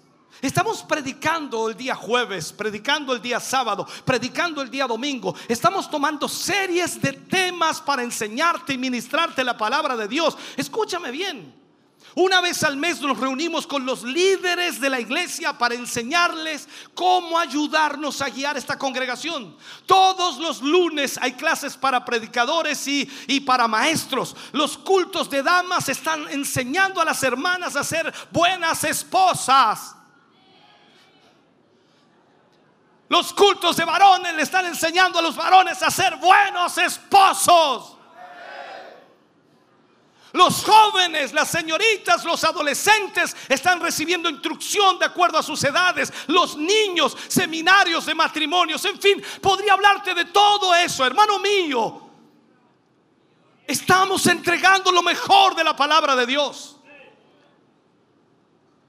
Y hermano querido, soy tu pastor y quiero enseñarte. Pero la pregunta que me asalta es, ¿tú quieres aprender? Ese sería el problema mayor, ¿no? Porque si tú quieres aprender, tenemos todo para que aprendas. Entonces ahí es donde necesitamos qué cosa? Pedir un corazón humilde. La humildad nos permite ser enseñables. La humildad elimina la arrogancia que existe en nosotros y que acaba con nuestro deseo de siempre tener la razón y, y golpear fuertemente nuestro anhelo de, protagonismo para que al final de alguna manera solo Cristo sea admirado. Entonces necesitamos humildad. Lo otro que vemos en la iglesia primitiva era la unidad familiar. La unidad familiar. Mira, en Hechos 2.42, estamos en ese versículo. Y dice, y perseveraban en la doctrina de los apóstoles y luego dice, en la comunión unos con otros. Unos con otros. O sea, esto es como la familia. Aquí hay matrimonios, ¿no? Hay familias. Claro que sí. Mi familia está toda aquí hoy día. Mis hijos, mis hijas, mis nietos, todos están aquí hoy día. Venimos en familia. Alguien dice, venimos en patota a la iglesia. Entonces tú dices, pero que mi familia aún no se... Eh, eh, esto es lo que necesitamos. Necesitamos la ayuda de Dios en esto. Y cuando tú aprendes, creces. Y cuando tú creces, adquieres sabiduría. Y cuando adquieres sabiduría, tienes la inteligencia para poder plantearte frente a ellos. Entonces, vemos aquí también que ellos se veían como una familia. Somos la familia de la fe ellos se veían como una familia y se ayudaban mutuamente como familia, compartían lo que tenían. Dios nunca intentó que, que, viviéramos la vida cristiana apartados de los demás. Dios siempre nos ha llevado a vivir para los demás. Entonces hacerlo de esa manera nos de alguna manera nos conduce a hacer la voluntad de Dios. Pero cuando tú no lo haces, entonces vives en soledad. La comunión con otros te da ánimo, te da fuerza en tu vida. Dime si no. Llegas acá cabizbajo, apenas caminando, y el hermano de la puerta te saluda. Mi hermano querido, Dios te bendiga, qué alegría verte. Y ese te da un ánimo, y te, da un espaldarazo y te deja derechito. Aleluya, te agarra el pasillero y te lleva, mi hermano, qué gusto tenerte acá, mi hermano, te tengo una silla aquí. Oh, el hermano ya viene en el aire ya. Y después el coordinador te dice, bienvenidos a la casa de Dios. Ah, dice, ya no. Y después el grupo canta, bienvenidos, soy cero. Ya no termináis llorando.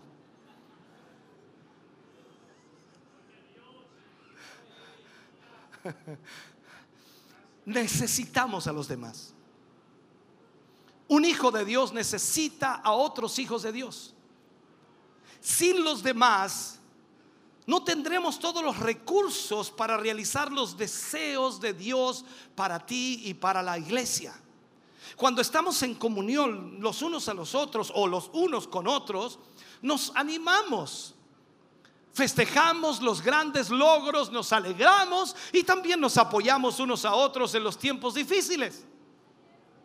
Mira lo que dice Eclesiastés capítulo 4, versículo 9 y 10. Dice, mejores son dos que uno porque tienen mejor paga de su trabajo. Porque si cayeren, el uno levantará a su compañero.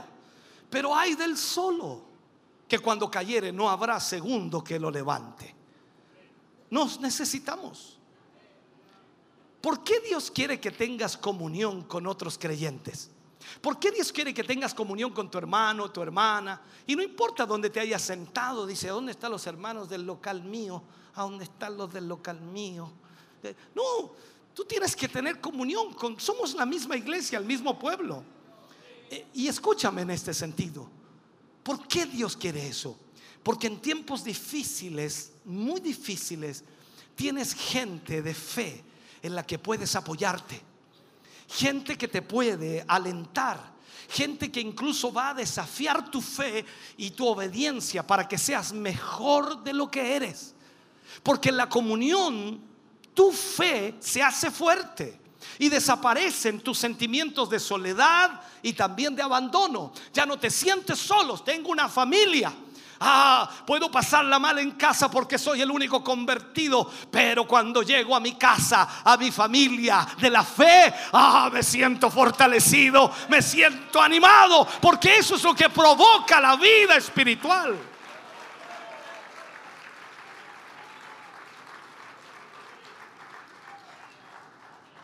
Ahora, cada uno de nosotros ocupa un lugar de privilegio en el cuerpo de Cristo.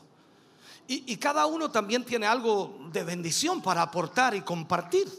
Todos tenemos algo. Los máximos logros los conseguimos cuando permanecimos unidos con un propósito en común. Eso es lo que debemos hacer. Lo otro que se nota allí en este versículo es que hay unidad en la adoración. Perseveraban, dice, en la doctrina de los apóstoles ¿Qué dice? Y en el partimiento del pan y en las oraciones. Hechos 2.42 es lo que estamos viendo. Entonces, perseveraban en la doctrina de los apóstoles, ya vimos otro, y en el partimiento del pan y en las oraciones.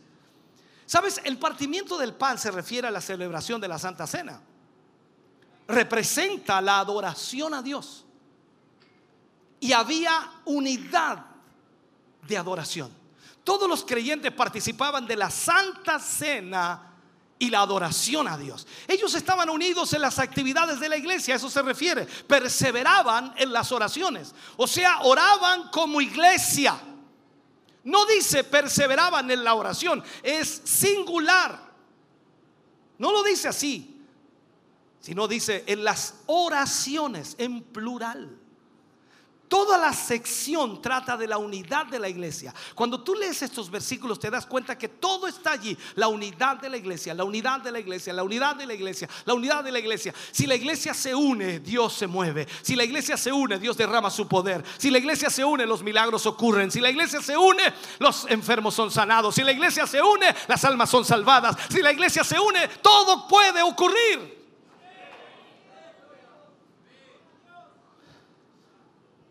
Como dije anteriormente, allí no habían llaneros solitarios entre el pueblo de Dios.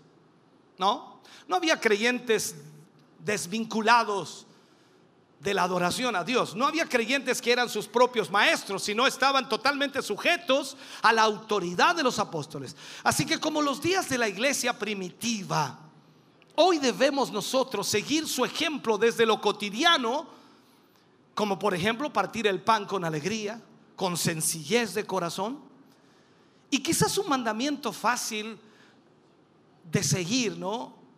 A simple vista. Pero debemos nosotros esforzarnos para hacerlo. Cuando vamos al libro de Proverbios capítulo 17, versículo 1, dice, mejor es un bocado seco, es como decir malo, y en paz, que casa de contiendas llena de provisiones. Eso es como decir, prefiero un platito no muy bueno, pero en paz. Que tener todos los manjares sobre la mesa y pura discusión. ¿Cuántos dicen amén a eso?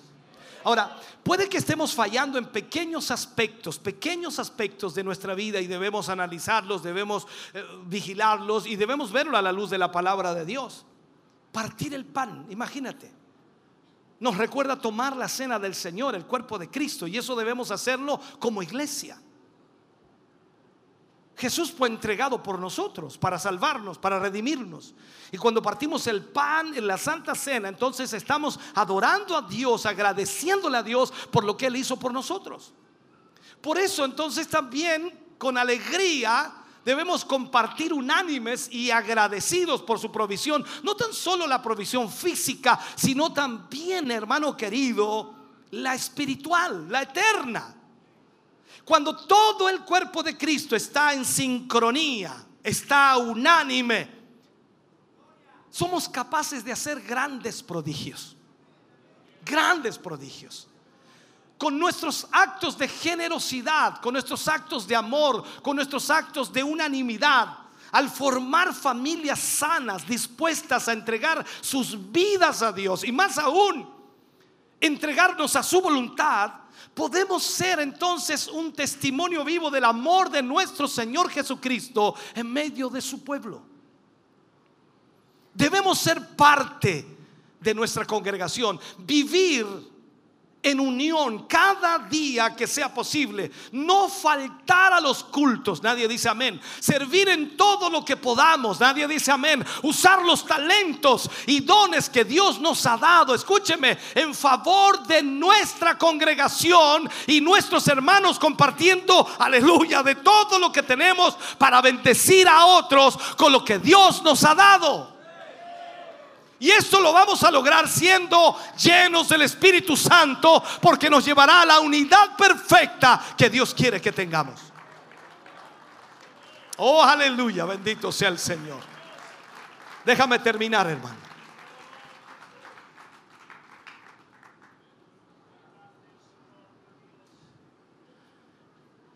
Si la iglesia primitiva pudo obedecer a Dios, ¿por qué nosotros no? Hoy en día nosotros tenemos la palabra de Dios escrita. Tú y yo la tenemos. Nuestros hermanos de aquellos días no la tenían.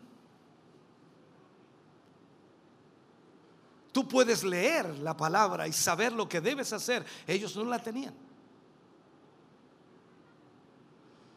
Además tenemos la gran bendición, tremenda bendición de podernos congregar libremente. Ellos no lo tuvieron. Así que tenemos que aprovechar al máximo cada una de estas reuniones para compartir la maravillosa palabra de Dios. Orar en conjunto.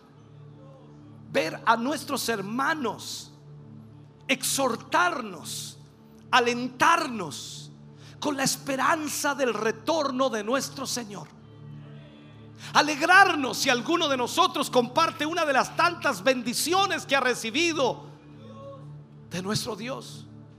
Ya sea su casa nueva, un mejor trabajo, sanidad, un vehículo, no sé lo que sea. Nosotros debemos alegrarnos. Te lo vuelvo a recordar. Somos un solo cuerpo. La, Biblia dice en Primera de Corintios capítulo 12, versículo 12 y versículo 26, voy a saltarme ahí para que tú entiendas esto. Porque así como el cuerpo es uno y tiene muchos miembros, pero todos los miembros, dice, del cuerpo, siendo muchos, son un solo cuerpo, así también Cristo.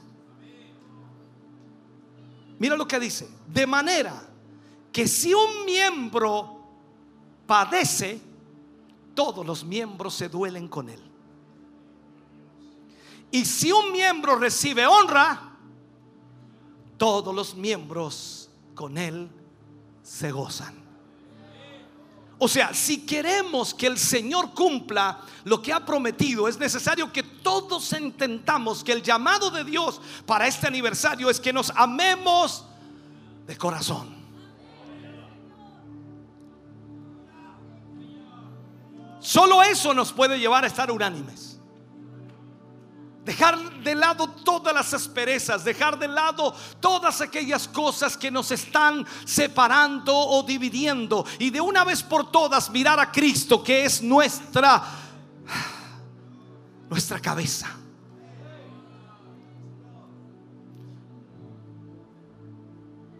Desde su pastor hasta el último hermano de la congregación, debemos unirnos al igual que la iglesia primitiva, tal como estuvo en el capítulo 2 de Hechos. Y, de seguro ellos podían decir libremente, esta es mi iglesia, esta es mi familia. Esta es mi casa. Este es mi pueblo. Y estos son mis hermanos.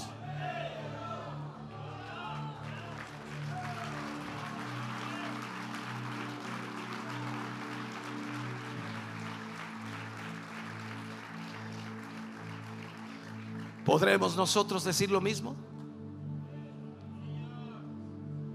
Hoy en esta primera parte del tema hemos querido mostrar a través de la palabra de Dios que las, las bases de la iglesia primera no fueron las danzas, no fueron las lenguas, no fueron los gritos ni nada de eso. A veces estamos tan alejados de nuestro de nuestra realidad, de lo que debe ser la vida espiritual. Y qué alejado está nuestro pensamiento cuando pensamos así. Que Pentecostés es danza, lenguas, gritos. Y no es que eso esté mal. Las bases de la iglesia eran sencillas. La sencillez de corazón, el gozo, la alegría, la unanimidad, la perseverancia, el compartir su fe en Jesucristo. Todo lo demás era resultado de eso. No te digo que no danzarás, es el resultado de lo primero. Eran creyentes que vivían en coinonía, en comunión, en comunidad, en hermandad, en unidad. Eran un ejemplo vivo de cómo los creyentes compartimos el mismo Jesús, compartimos la misma guía para nuestra vida, el mismo amor por Dios, el mismo deseo de alabarle, compartimos las mismas luchas y las mismas victorias, el mismo gozo, el mismo evangelio.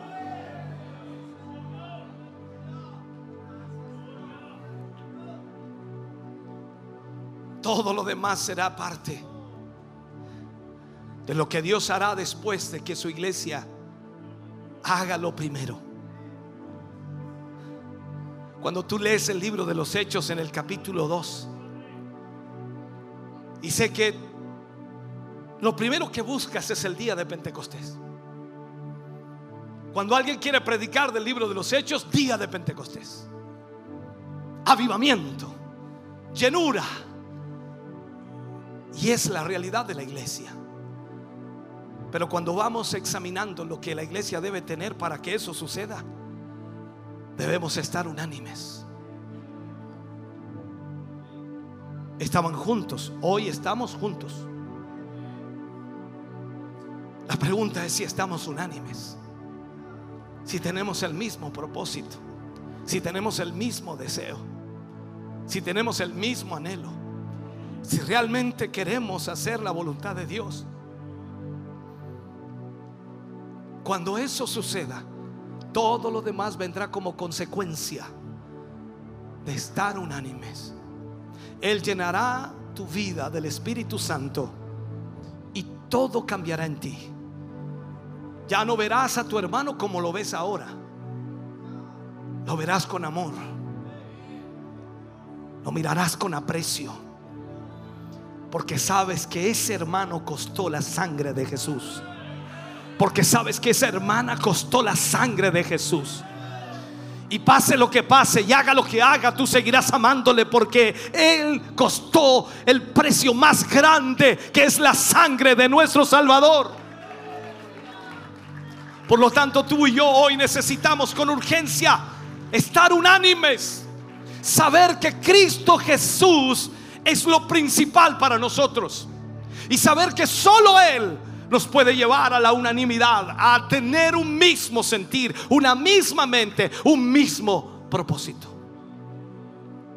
Desde que Dios nos llamó, hemos tenido el mismo propósito, llevar el Evangelio a aquellos que no lo conocen, educar a aquellos que vienen a Jesús, guiarlos, ministrarlos, disipularlos, prepararlos para que ellos sean ganadores de almas y puedan ganar a miles de personas más. Pero vuelvo a insistirte, necesitamos estar unánimes en esto para que Dios se glorifique y para que Dios derrame su presencia. Hemos tenido, como dije en el mensaje, pequeños pentecostés.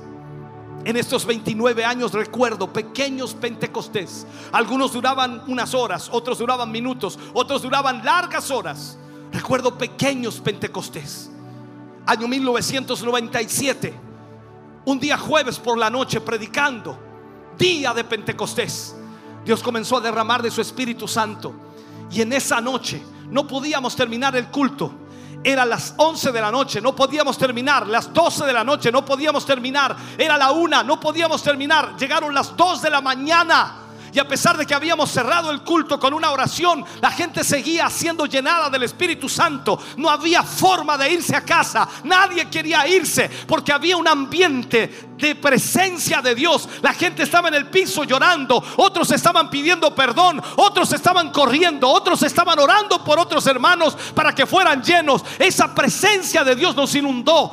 Pequeños Pentecostés, muchas veces lo hemos vivido, lo hemos vivido aquí, lo hemos vivido allá, lo hemos vivido en la calle, lo vivimos en la plaza de armas, lo hemos vivido en muchos lugares. Pero cuando sucede? Cuando la iglesia se une, cuando la iglesia está unida en un propósito, cuando tú puedes mirar a tu hermano a la cara y decirle que le amas, cuando tú sabes que ese hermano es tu hermano y es parte de tu familia, es parte de lo que tú eres, porque somos un solo cuerpo en Cristo Jesús.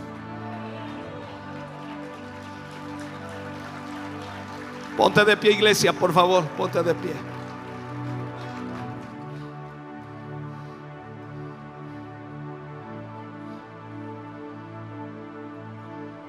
Deseamos con todo nuestro corazón que Dios cumpla lo que Él nos ha prometido. Y tal como los discípulos subieron al aposento alto para esperar la promesa, ellos sabían que dentro de no muchos días ese Espíritu Santo vendría sobre ellos. ¿Sabes? Quiero profetizarte.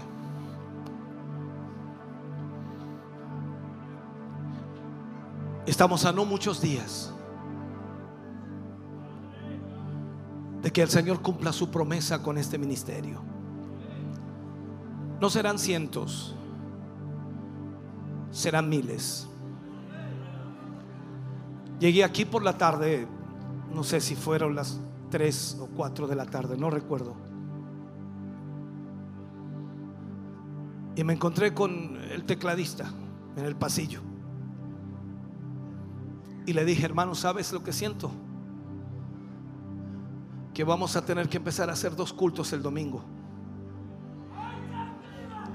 Porque la gente que va a comenzar a llegar será tanta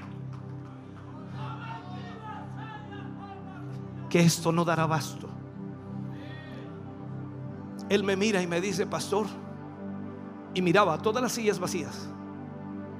Se hizo chico. Yo le dije, cuando lo construimos, ya era chico. Esto era solo para el inicio.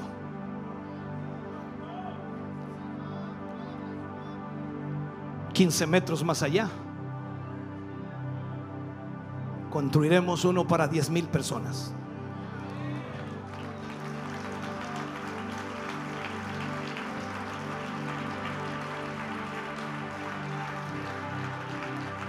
Y ni siquiera tendrás que preocuparte por cuánto vas a poner. ¿Sabes por qué?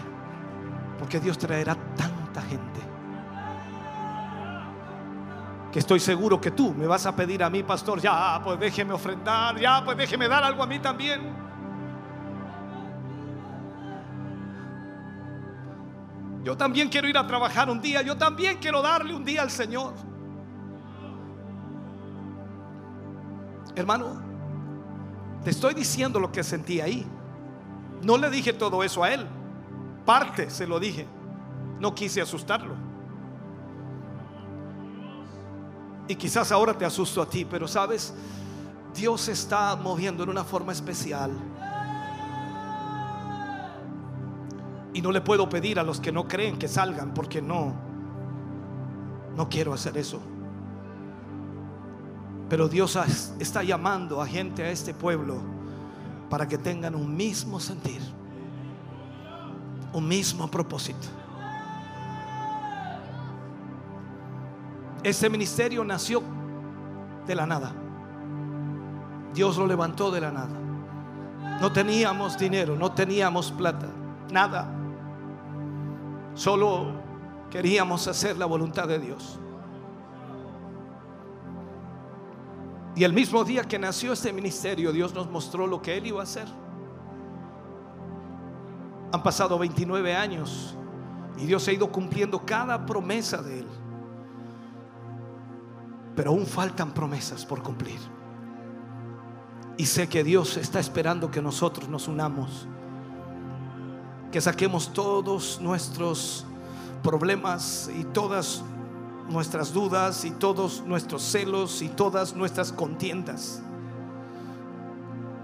Los historiadores dicen que en el aposento alto se reunieron como 500 personas que fueron a esperar el derramamiento del Espíritu Santo. 500 personas que fueron quizás con el deseo de ser llenos, pero no todos permanecieron allí poco a poco comenzaron a irse. Pasa un día, dos días, tres días. Imagínate, eh, seguramente madres con bebés comenzaron a irse. Eh, los, los, esposos tuvieron que ir al trabajo, eh, tuvieron que salir y solamente quedaron 120. En el día número 10 solo habían 120.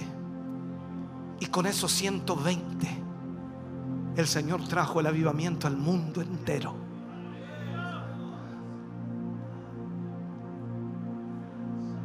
Me encantaría que fueras de esos.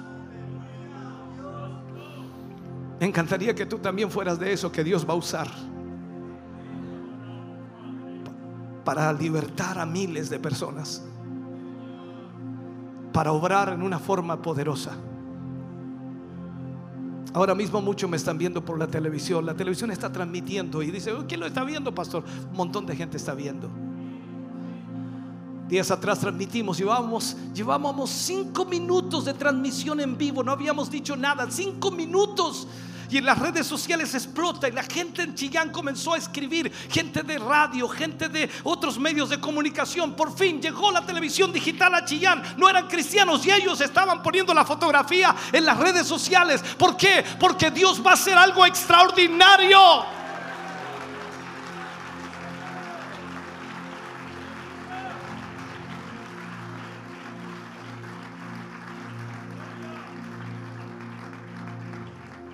Quiero terminar y no puedo, hermano. No sé ni cómo terminar. Unánimes.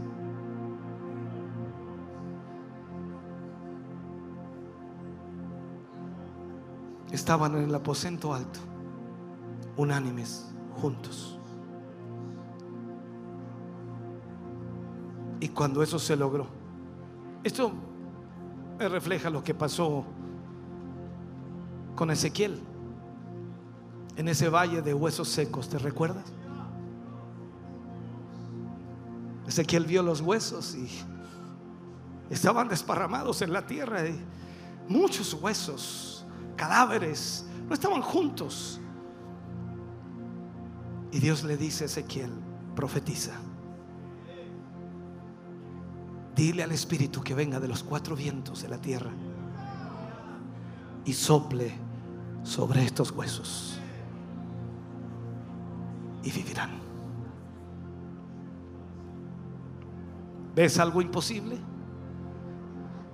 Dile al Espíritu Santo que sople. Dice que Ezequiel, cuando Dios le pregunta, Ezequiel, ¿vivirán estos huesos? Solo tú, Señor, lo sabes.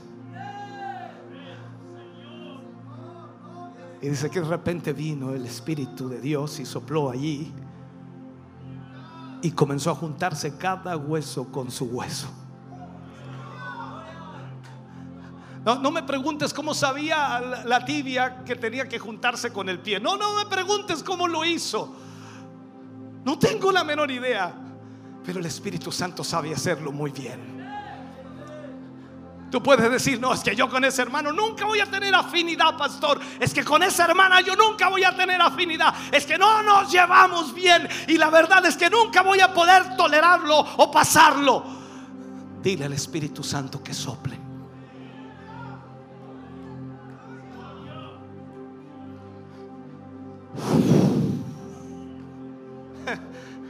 Se va a llevar el celo, la amargura, se va a llevar el odio, se va a llevar el rencor, se va a llevar la malicia, se va a llevar todo eso. Deja que el Espíritu Santo de Dios sople allí y que elimine todo aquello para que realmente veamos la gloria de Dios. Dios está moviendo.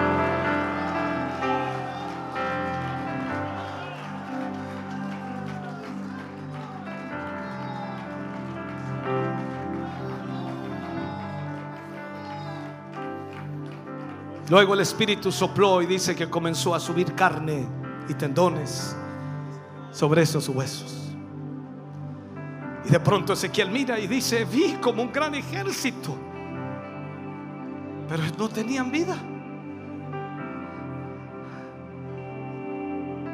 Y tuvo que pedir de nuevo al Espíritu que viniera. Y sopló. Y cobraron vida. ¿Cuántas veces te has sentido muerto? Y pensabas, esta es última vez que voy a la iglesia porque en realidad ya no, no le encuentro sentido ir a la iglesia. No encuentro sentido porque la verdad no siento nada. ¿Qué voy a ir a la iglesia? ¿Para qué voy a ir si no siento nada? Estoy siendo un hipócrita porque no siento nada. Y llegaste aquí y de pronto el Espíritu sopló. Y volviste a la vida. Eso es lo que hace el Espíritu Santo de Dios cuando nos unimos. Cuando estamos unánimes. Discúlpame que sigan esto, perdona. Cuando Israel estuvo frente a Jericó, era algo absurdo. Incluso algo tonto. Me imagino a Josué diciéndole al pueblo, Dios me dijo que teníamos que marchar alrededor de Jericó y dar una vuelta diaria por seis días y el séptimo día tenemos que dar siete vueltas y al final de la séptima gritar.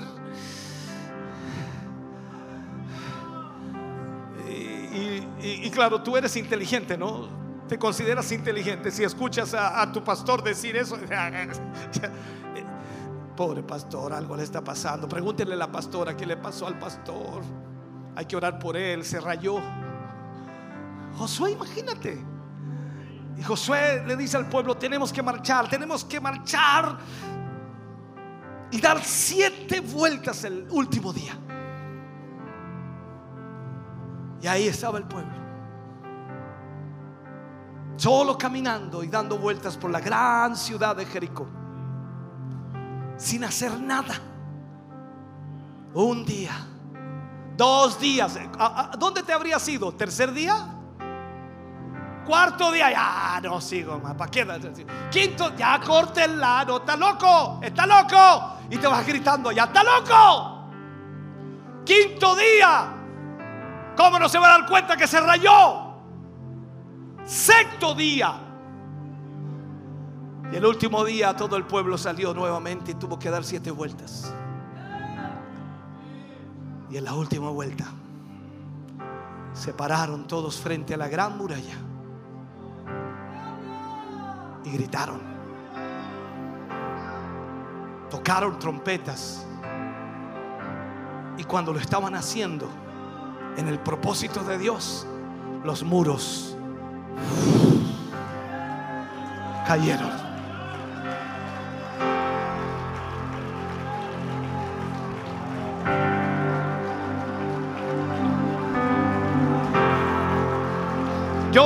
Los muros caer. Tú verás los muros caer. Tú verás lo que Dios va a hacer. Cuando estemos unánimes en un solo propósito. Y te llevo a esto ahora. Imagínate. Imagínate todo lo que Dios ha hecho hasta ahora. Todo lo que Dios ha realizado hasta ahora. Todo lo que Dios nos ha entregado hasta ahora. Aún sin estar unánimes. Ahora te pregunto, ¿puedes imaginarte lo que sucederá si estamos unidos? Tu esposo llegará. Mm, Tu esposa llegará. Tus hijos llegarán. Tu familia llegará. Tus compañeros de trabajo llegarán. Dios obrará y Dios tomará todos los medios para traerlos. Porque no hay nada imposible para Dios. Unámonos en esta noche.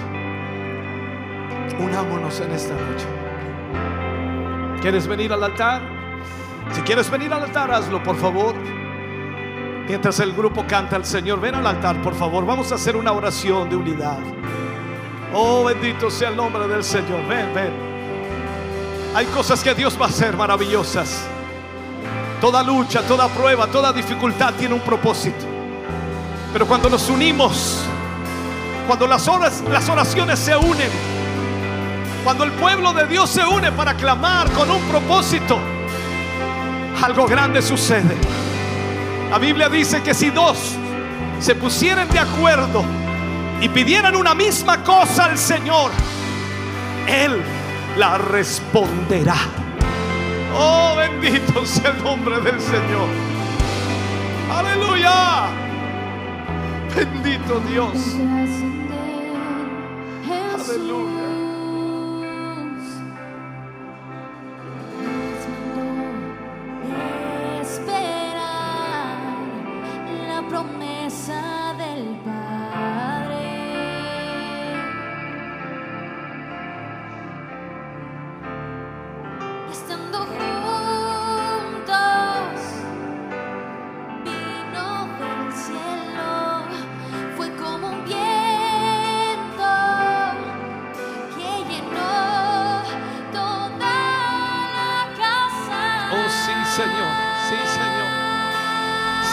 Ojos en esta noche por un momento y pídele a Dios.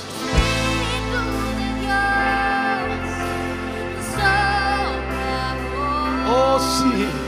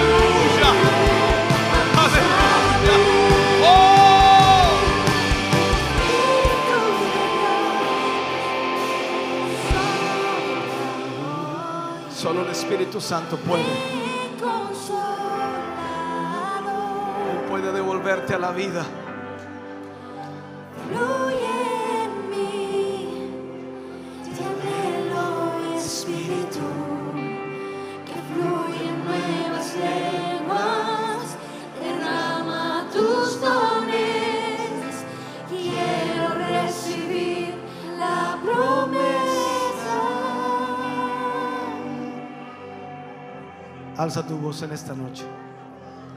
Alza tu voz en esta noche. Abre tus labios y dile al Señor que te llene. Necesitas la llenura del Espíritu Santo. Toda lucha, toda lucha, no podrás ganarla humanamente. Toda presión, toda tentación, to- todo error no podrá salir humanamente. Solo el poder del Espíritu Santo puede ayudarte. Solo el Señor Jesús puede hacerlo. Pídele al Señor que te llene en esta hora. Pide al Espíritu Santo que sople en tu vida.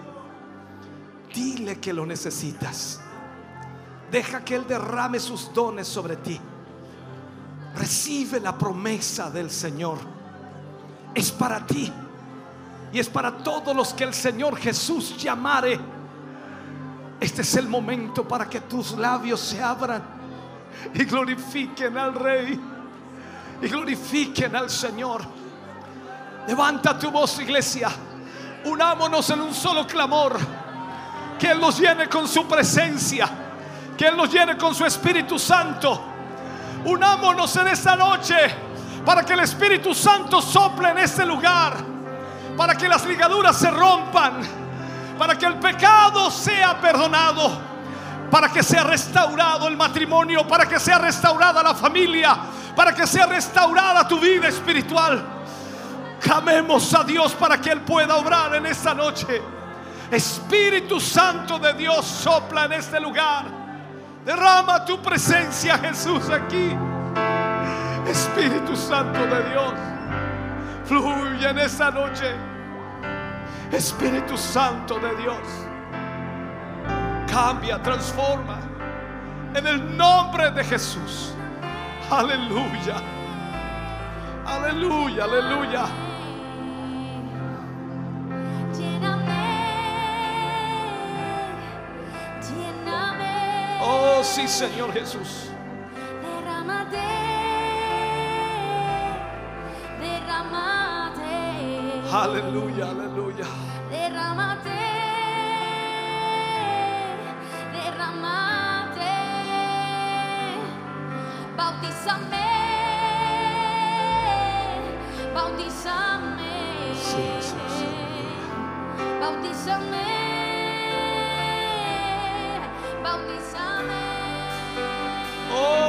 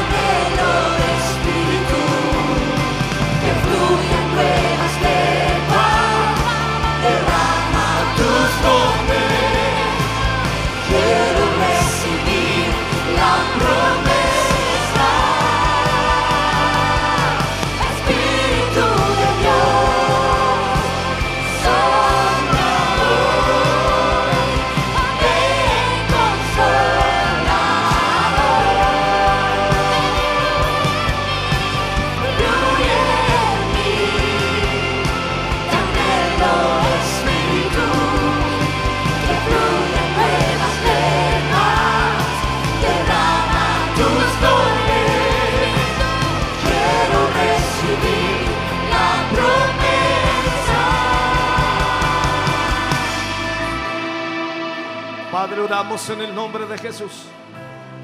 Oramos por tus hijos, por tus hijas que hoy han venido al altar. Oramos, Señor, para que tu presencia, tu Espíritu Santo, pueda guiarles, dirigirles, pueda llenarles. Padre, en el nombre de Jesús te pedimos, Señor, que tu Espíritu Santo tome el control de sus vidas. Que tu Espíritu Santo, Dios mío, pueda romper toda cadena y ligadura que pueda atarles, Señor, algún celo, alguna en contienda, alguna envidia. Padre, en el nombre de Jesús, que tu Espíritu Santo sople en sus vidas de tal manera, Señor, que se lleve todo aquello. Que tu presencia, Señor, les una a tu pueblo. Que tu Espíritu Santo una a tus hijos, Señor, a tu iglesia. Que puedan sentir de la misma manera. Que puedan, Señor, ver de la misma forma. Padre, en el nombre de Jesús, trae tu presencia y fluye aquí en una forma especial. Gracias por lo que has hecho en esta hora y en este momento. Gracias por el toque de tu Espíritu Santo. Gracias por fortalecer la vida de muchos. Y gracias por llenarles con tu Espíritu Santo. Padre, en el nombre de Jesús, te damos gracias en esta hora. Gracias, Dios mío, por tu inmenso amor y misericordia. Oh, para tu gloria lo agradecemos. Amén. Y amén, Señor. Aleluya. Gloria. Fuerte ese aplauso de alabanza al Señor. Aleluya.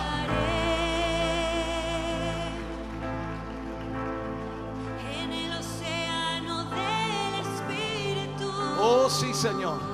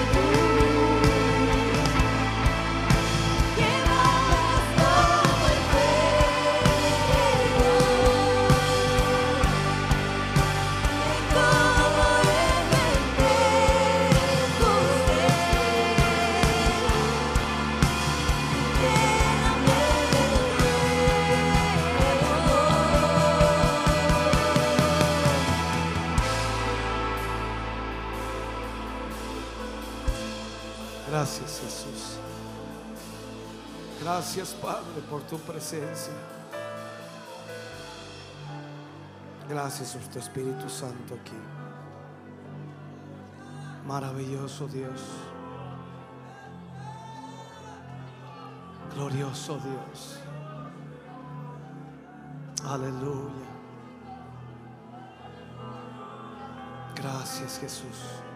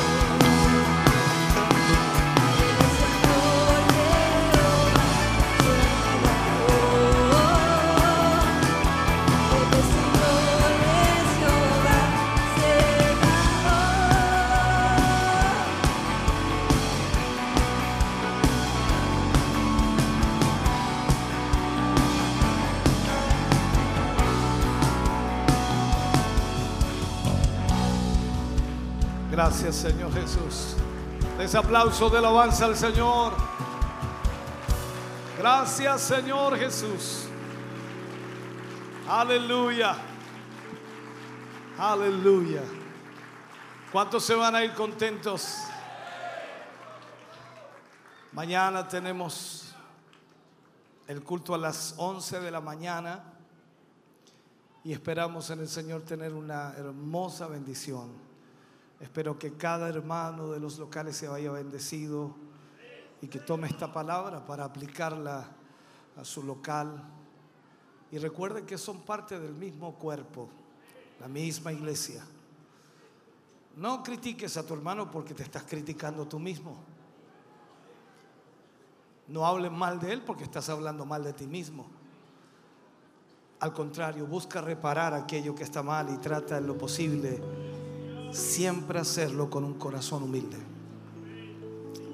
Gracias damos al Señor por lo que Él ha hecho en este día, por poder ver a nuestros hermanos, hermanas, un lindo grupo de hermanos y esperamos, como dije, que se vayan muy bendecidos.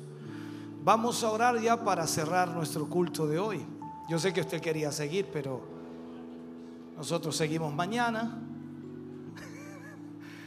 Desde las 11 de la mañana estamos aquí para el cierre de esta semana o de estos cuatro días de aniversario y que esperamos en el Señor Dios siga hablándonos. Mañana tomamos el siguiente versículo. Así que si usted puede venir, hágalo, tiene la libertad para hacerlo. Si no puede hacerlo, hablo de los locales, bueno, escúchelo por la radio y sintonice la televisión mañana. Así que de esa manera va a poder verlo, oírlo de esa forma.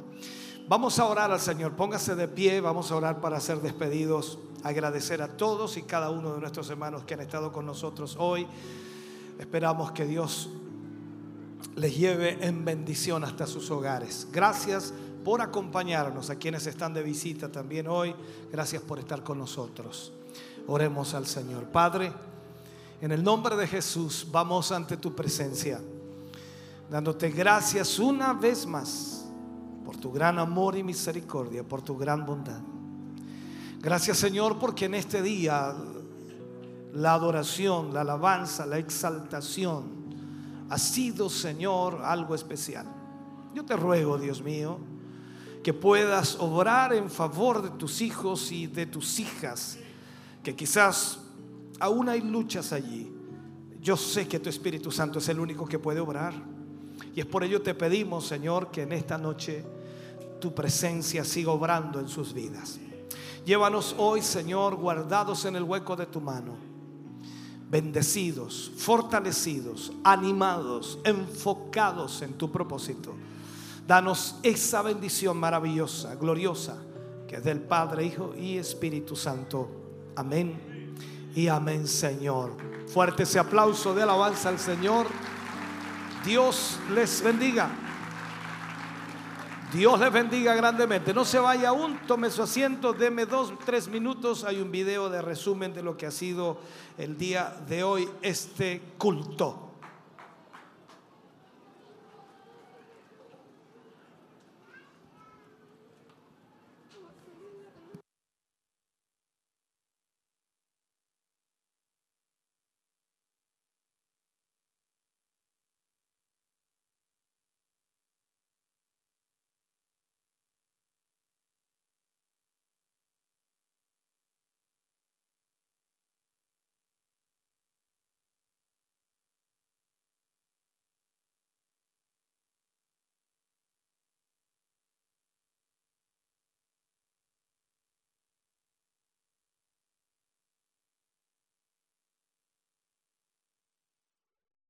Amén. Hemos vivido un hermoso culto en la presencia del Señor. Sin duda Dios se ha manifestado, se ha movido y estamos contentos, felices de poder haber vivido esta tercera jornada de aniversario. Si usted ahí está viendo Televida, la pantalla está a través de Facebook, puede ver un resumen de lo que ha sido esta jornada el día de hoy. Una palabra que ha ministrado nuestros corazones, hermano Mario, y que sin duda nos ha bendecido enormemente. Y no solamente acá nosotros, hermano Nicolás, yo sé que a través de la radio y la televisión hemos llegado a muchos lugares que están siendo aún bendecidos por la presencia del Señor y lo, que vivimos el día de hoy, hermano Nicolás, una tremendo, un tremendo mensaje.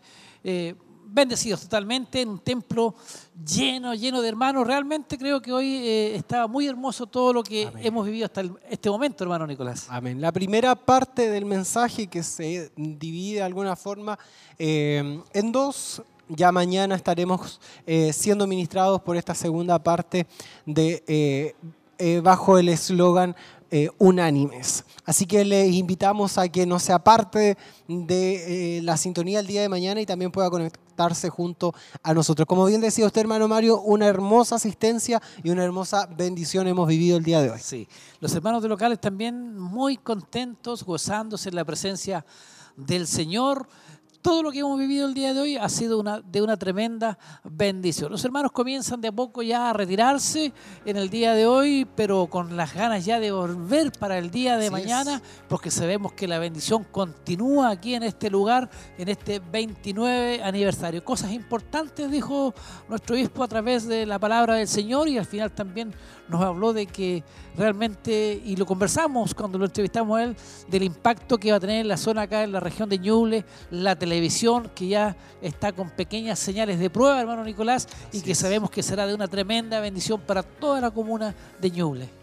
Y una de las transmisiones también que realizamos es ahí en el Facebook Live, donde nuestros hermanos tienden ahí, por supuesto, a conectarse eh, día tras día que estamos llevando las transmisiones. Y por supuesto nos dejan sus saludos, sus comentarios. Vamos a leer algunos de ellos que podemos tener aquí eh, en la página. Eh, nuestra hermana Julia Salgado dice que ahí comenta también la transmisión. El hermano Nelson Falcón. Eh, comenta también ahí, poderosísimo Dios es real, dice la hermana Elizabeth del Carmen Millar, también comenta con un amén. Eh, Amén. El hermano, la hermana, perdón, Andrea Marabolí dice, aleluya, gloria a Dios. Ve- vemos cómo eh, Amén. fue imp- fueron impactados los Nuestro hermano hermanos. Luis Chávez dice, bendiciones para todos mis hermanos, saludos, un abrazo, yo en mi trabajo viéndolos. Mira acá del sur, allá nuestra hermana Angélica Arteaga. Dios bendiga a su pueblo grandemente, siendo parte de nuestra celebración desde Punta Arenas. Felicidades a toda la congregación. Felicidades para ustedes también. Amén. Vamos al templo, hermano Vamos Mario, templo. vamos con nuestro hermano Kelvin. a- Muchas bendiciones. Amén. ¿Qué le pareció eh, toda la trayectoria del servicio? No, muy hermosa, muy gratificante para nosotros que eh, nos hemos dado el, tiempo de salir de Cura del Agua y venir acá a gozarnos en el Señor, compartir junto a los hermanos de, de, de Chillán, compartir con los hermanos de los otros locales. Una gran bendición, una hermosa palabra. Así que muy bendecido, muy bendecido de parte del Señor. Amén, amén. Hay una nueva escogencia de diáconos en su, en su local y eh, esto, esto es un apoyo para, para usted como, como líder eh, y entendemos de que eso será eh, para, para el beneficio de toda la congregación. Amén. Así esperamos que Dios también se glorifique en nosotros, en nuestra local, en Cura del Agua. Eh, también agradecer a Dios por el apoyo también de nuestros hermanos que van a estar cooperando, de, los 12 hermanos diáconos y así también de la diaconisa. Y, poder así trabajar en, la obra del Señor allá en del Agua para poder así eh, lograr ese crecimiento tan esperado que estoy seguro que es parte de lo que Dios no- nos tiene prometido. Así es, mi querido hermano. Sabemos que el eslogan eh, nuestro es unánime y, sabemos de que eh, todos los locales estarían en la misma eh, tonalidad y esperamos de que este año también sea así para, para todos los locales, principalmente Cura del Agua, que está tan lejos de nosotros, que no está tan cerca como, como los demás locales, pero sí sabemos de que van, van a mantener el tema de, de unánimes cada uno de ustedes. Amén, así esperamos que no importa la distancia, cuando es el Espíritu de Dios que se glorifica, entendemos que vamos a poder estar unánimes, conectados en el mismo Espíritu y esperando en Dios que así sea también para que se glorifique Dios allá en aquella ciudad de Cura del Agua. Amén. Muchas bendiciones, mi querido eh, hermano, y sabemos de que Dios va a seguir bendiciéndolo. Así que bendiciones y que tengan buen viaje. Dios le bendiga mucho. Continuamos eh, esta, esta, esta transmisión que todavía no ha terminado porque este es- ha sido realmente una, un momento muy maravilloso de cada uno de nosotros. Y vamos a tener a otro hermano de Minas del Prado. Mi querido hermano, bendiciones, Dios le bendiga. Cuéntenos. Eh, bueno, que hermosa bendición que hemos podido vivir esta noche. Eh, creo que Dios está haciendo cosas grandes y, va a seguir haciendo.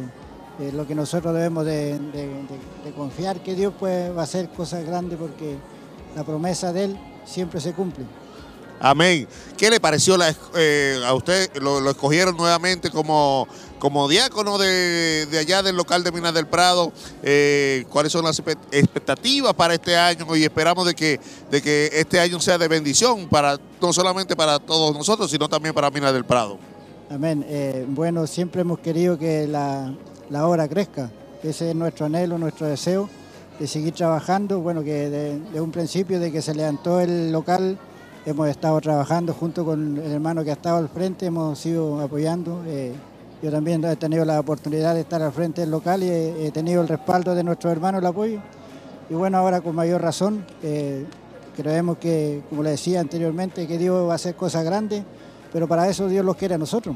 ¿ah? Dios sin nosotros no va, a poder hacer, porque Él ciertamente nos da todas la- las herramientas para poder nosotros trabajar, y si nosotros no lo hacemos, Dios tampoco va, a poder hacer. Así que para, para eso estamos, con la ayuda del Señor. Bueno, hemos eh, recibido este este eh, nombramiento, podemos decir, eh, con mucho temor también del Señor, porque las cosas del Señor son delicadas y nosotros tenemos que tomarlas como tal.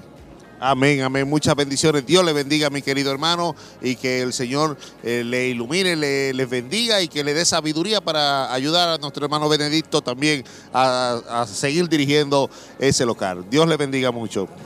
Muchas bendiciones. Seguimos eh, entrevistando a algunos hermanos de, de los locales y vamos a seguir entrevistándolos porque hay muchos hermanos que no, eh, no conocen a los hermanos de los locales. Tenemos a nuestro querido hermano Benedicto, de, eh, el líder de- del, del local de Minas del Prado. Dios le bendiga mi querido hermano Benedicto.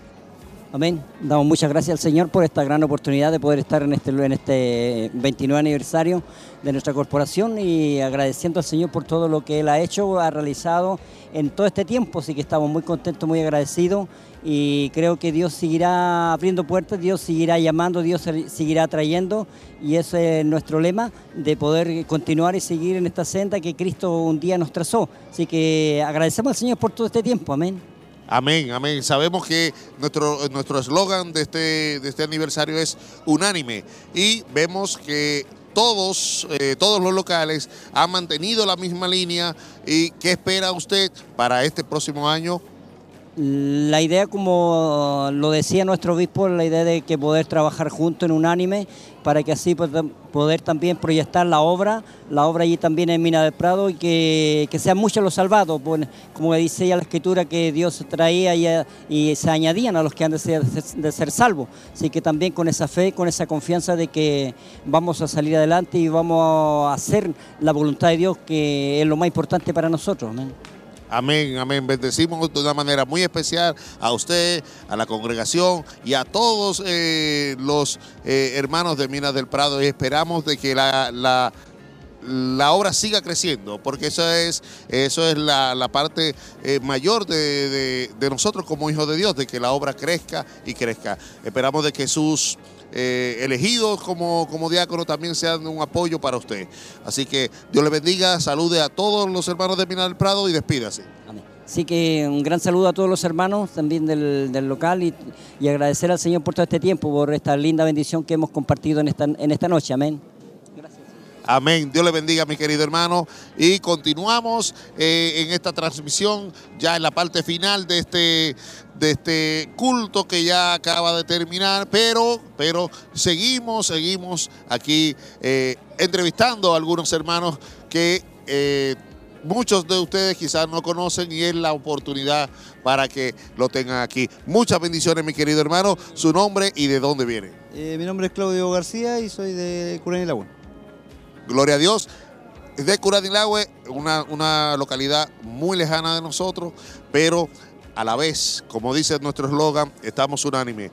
Y es lo más importante, usted fue elegido como, como diácono de, de- de esta, de este local. ¿Qué proyección espera usted para este próximo año? Bueno, la realidad es que queremos ya tener nuestro propio templo, ya se están abriendo puertas eh, para poder ya en unos meses más poder tener eh, nuestro propio templo, poder construir y todo. Y, y la proyección también en alma. Queremos que, que la gente llegue. Hemos creído la visión que tiene nuestro obispo, que nos hace, que es lo que él predicó, lo que nos dice. Ya llevamos buenos años aquí, hemos aguantado, digamos, hemos resistido, creyéndole a Dios y a, a la visión que tiene nuestro obispo. Así que esperamos que se pueda concretar el, el tema de las almas que puedan llegar y obviamente para eso, y eso depende también de nuestro Dios y de nosotros que tenemos que esforzarnos por la causa de Él. Amén. Así cada uno de nosotros da un grano de arena para que esto se pueda lograr y sabemos de que Dios, el Espíritu Santo, es quien convence de pecado y Él es quien va a traer las almas, pero está de mano de nosotros continuar esta, esta obra. Así que muchas bendiciones, encantadísimo de conocerle y ya todos los hermanos ya lo conocen a usted. Así que no, ninguno puede decir, ah, no, yo no conozco a uno de los líderes de Curanilagua. Ya lo conocen, así que muchas bendiciones y que tengan buen viaje y espera, lo esperamos ver muy pronto por aquí. Muchas gracias, que Dios le bendiga, bendiga también a todos los que nos están viendo. Amén, Dios le bendiga mucho. Continuamos eh, ya en la parte final de esta transmisión, ya culminando prácticamente este, eh, esta transmisión y viendo de que es la parte final y entendemos de que mañana continuaremos, continuaremos con nuestro servicio, el último culto de este aniversario. Mañana culto de celebración a partir de las 11 de la mañana. Esperamos de que cada uno de ustedes estén, hagan cita a este servicio. Así que vamos directamente al estudio con nuestro hermano para la parte ya final. Amén. Gracias, hermano Kelvin, por esas entrevistas. y Interesantes. bien interesantes. Y hemos ya conocido también cómo están nuestros hermanos, quienes nos faltaban ahí de Curanilahue y de Amén. Minas del Prado, hermano Mario. Muchas gracias, hermano, por las interesantes entrevistas. Estábamos en lo que era redes sociales, hermano. Yo me voy aquí a, a lo que es lo que llega en YouTube. Elba Parra dice, amén, gloria a Dios. Patricio Eduardo Carrasco, Dios los bendiga, queridos hermanos. Grande es el Señor. María Eugenia Muñoz, bendiciones, hermanos. Agradecida al Señor por ser parte de este ministerio que Dios les ha levantado en esta ciudad y el mundo a través de la visión de nuestro obispo y familia. Dios le bendiga. Un saludo entonces para nuestros hermanos que ahí nos escribieron en YouTube y también ahí en las redes sociales, en Nuestro Facebook. hermano César igual también nos envió un Siempre saludo. ahí envía sus saludos, Dios les bendiga mucho y por aquellos que le dan alguna reacción y estuvieron conectados eh, a través de todos los medios de comunicación. Esperamos que el Señor les haya bendecido enormemente y recuerde que mañana a partir a eso de las 10, un cuarto, 10, 20 Aproximadamente, estaremos sí. llevándole también la previa de el cierre de nuestro aniversario, este culto de clausura, donde ya damos por finalizado nuestro aniversario de este año y esperamos que el Señor una vez más nos pueda bendecir grandemente. Amén. De esta forma ya, hermano Nicolás, nosotros entonces nos estamos despidiendo. Agradecemos a cada hermano que formó parte del trabajo de hoy. Y bueno, un placer también haber trabajado con usted Amén. el día de hoy, Como hermano siempre. Nicolás, y que todos nuestros amigos y hermanos tengan unas muy buenas noches. Que el Señor les bendiga. Amén. Gracias también a quienes están ahí detrás de Amén. cámara haciendo toda esta labor que es enorme. Gracias por nuestros hermanos que están ahí en controles también, que están desde temprano. Y un gran, gran trabajo. Que el Señor les bendiga. Nos vemos mañana. Bendiciones.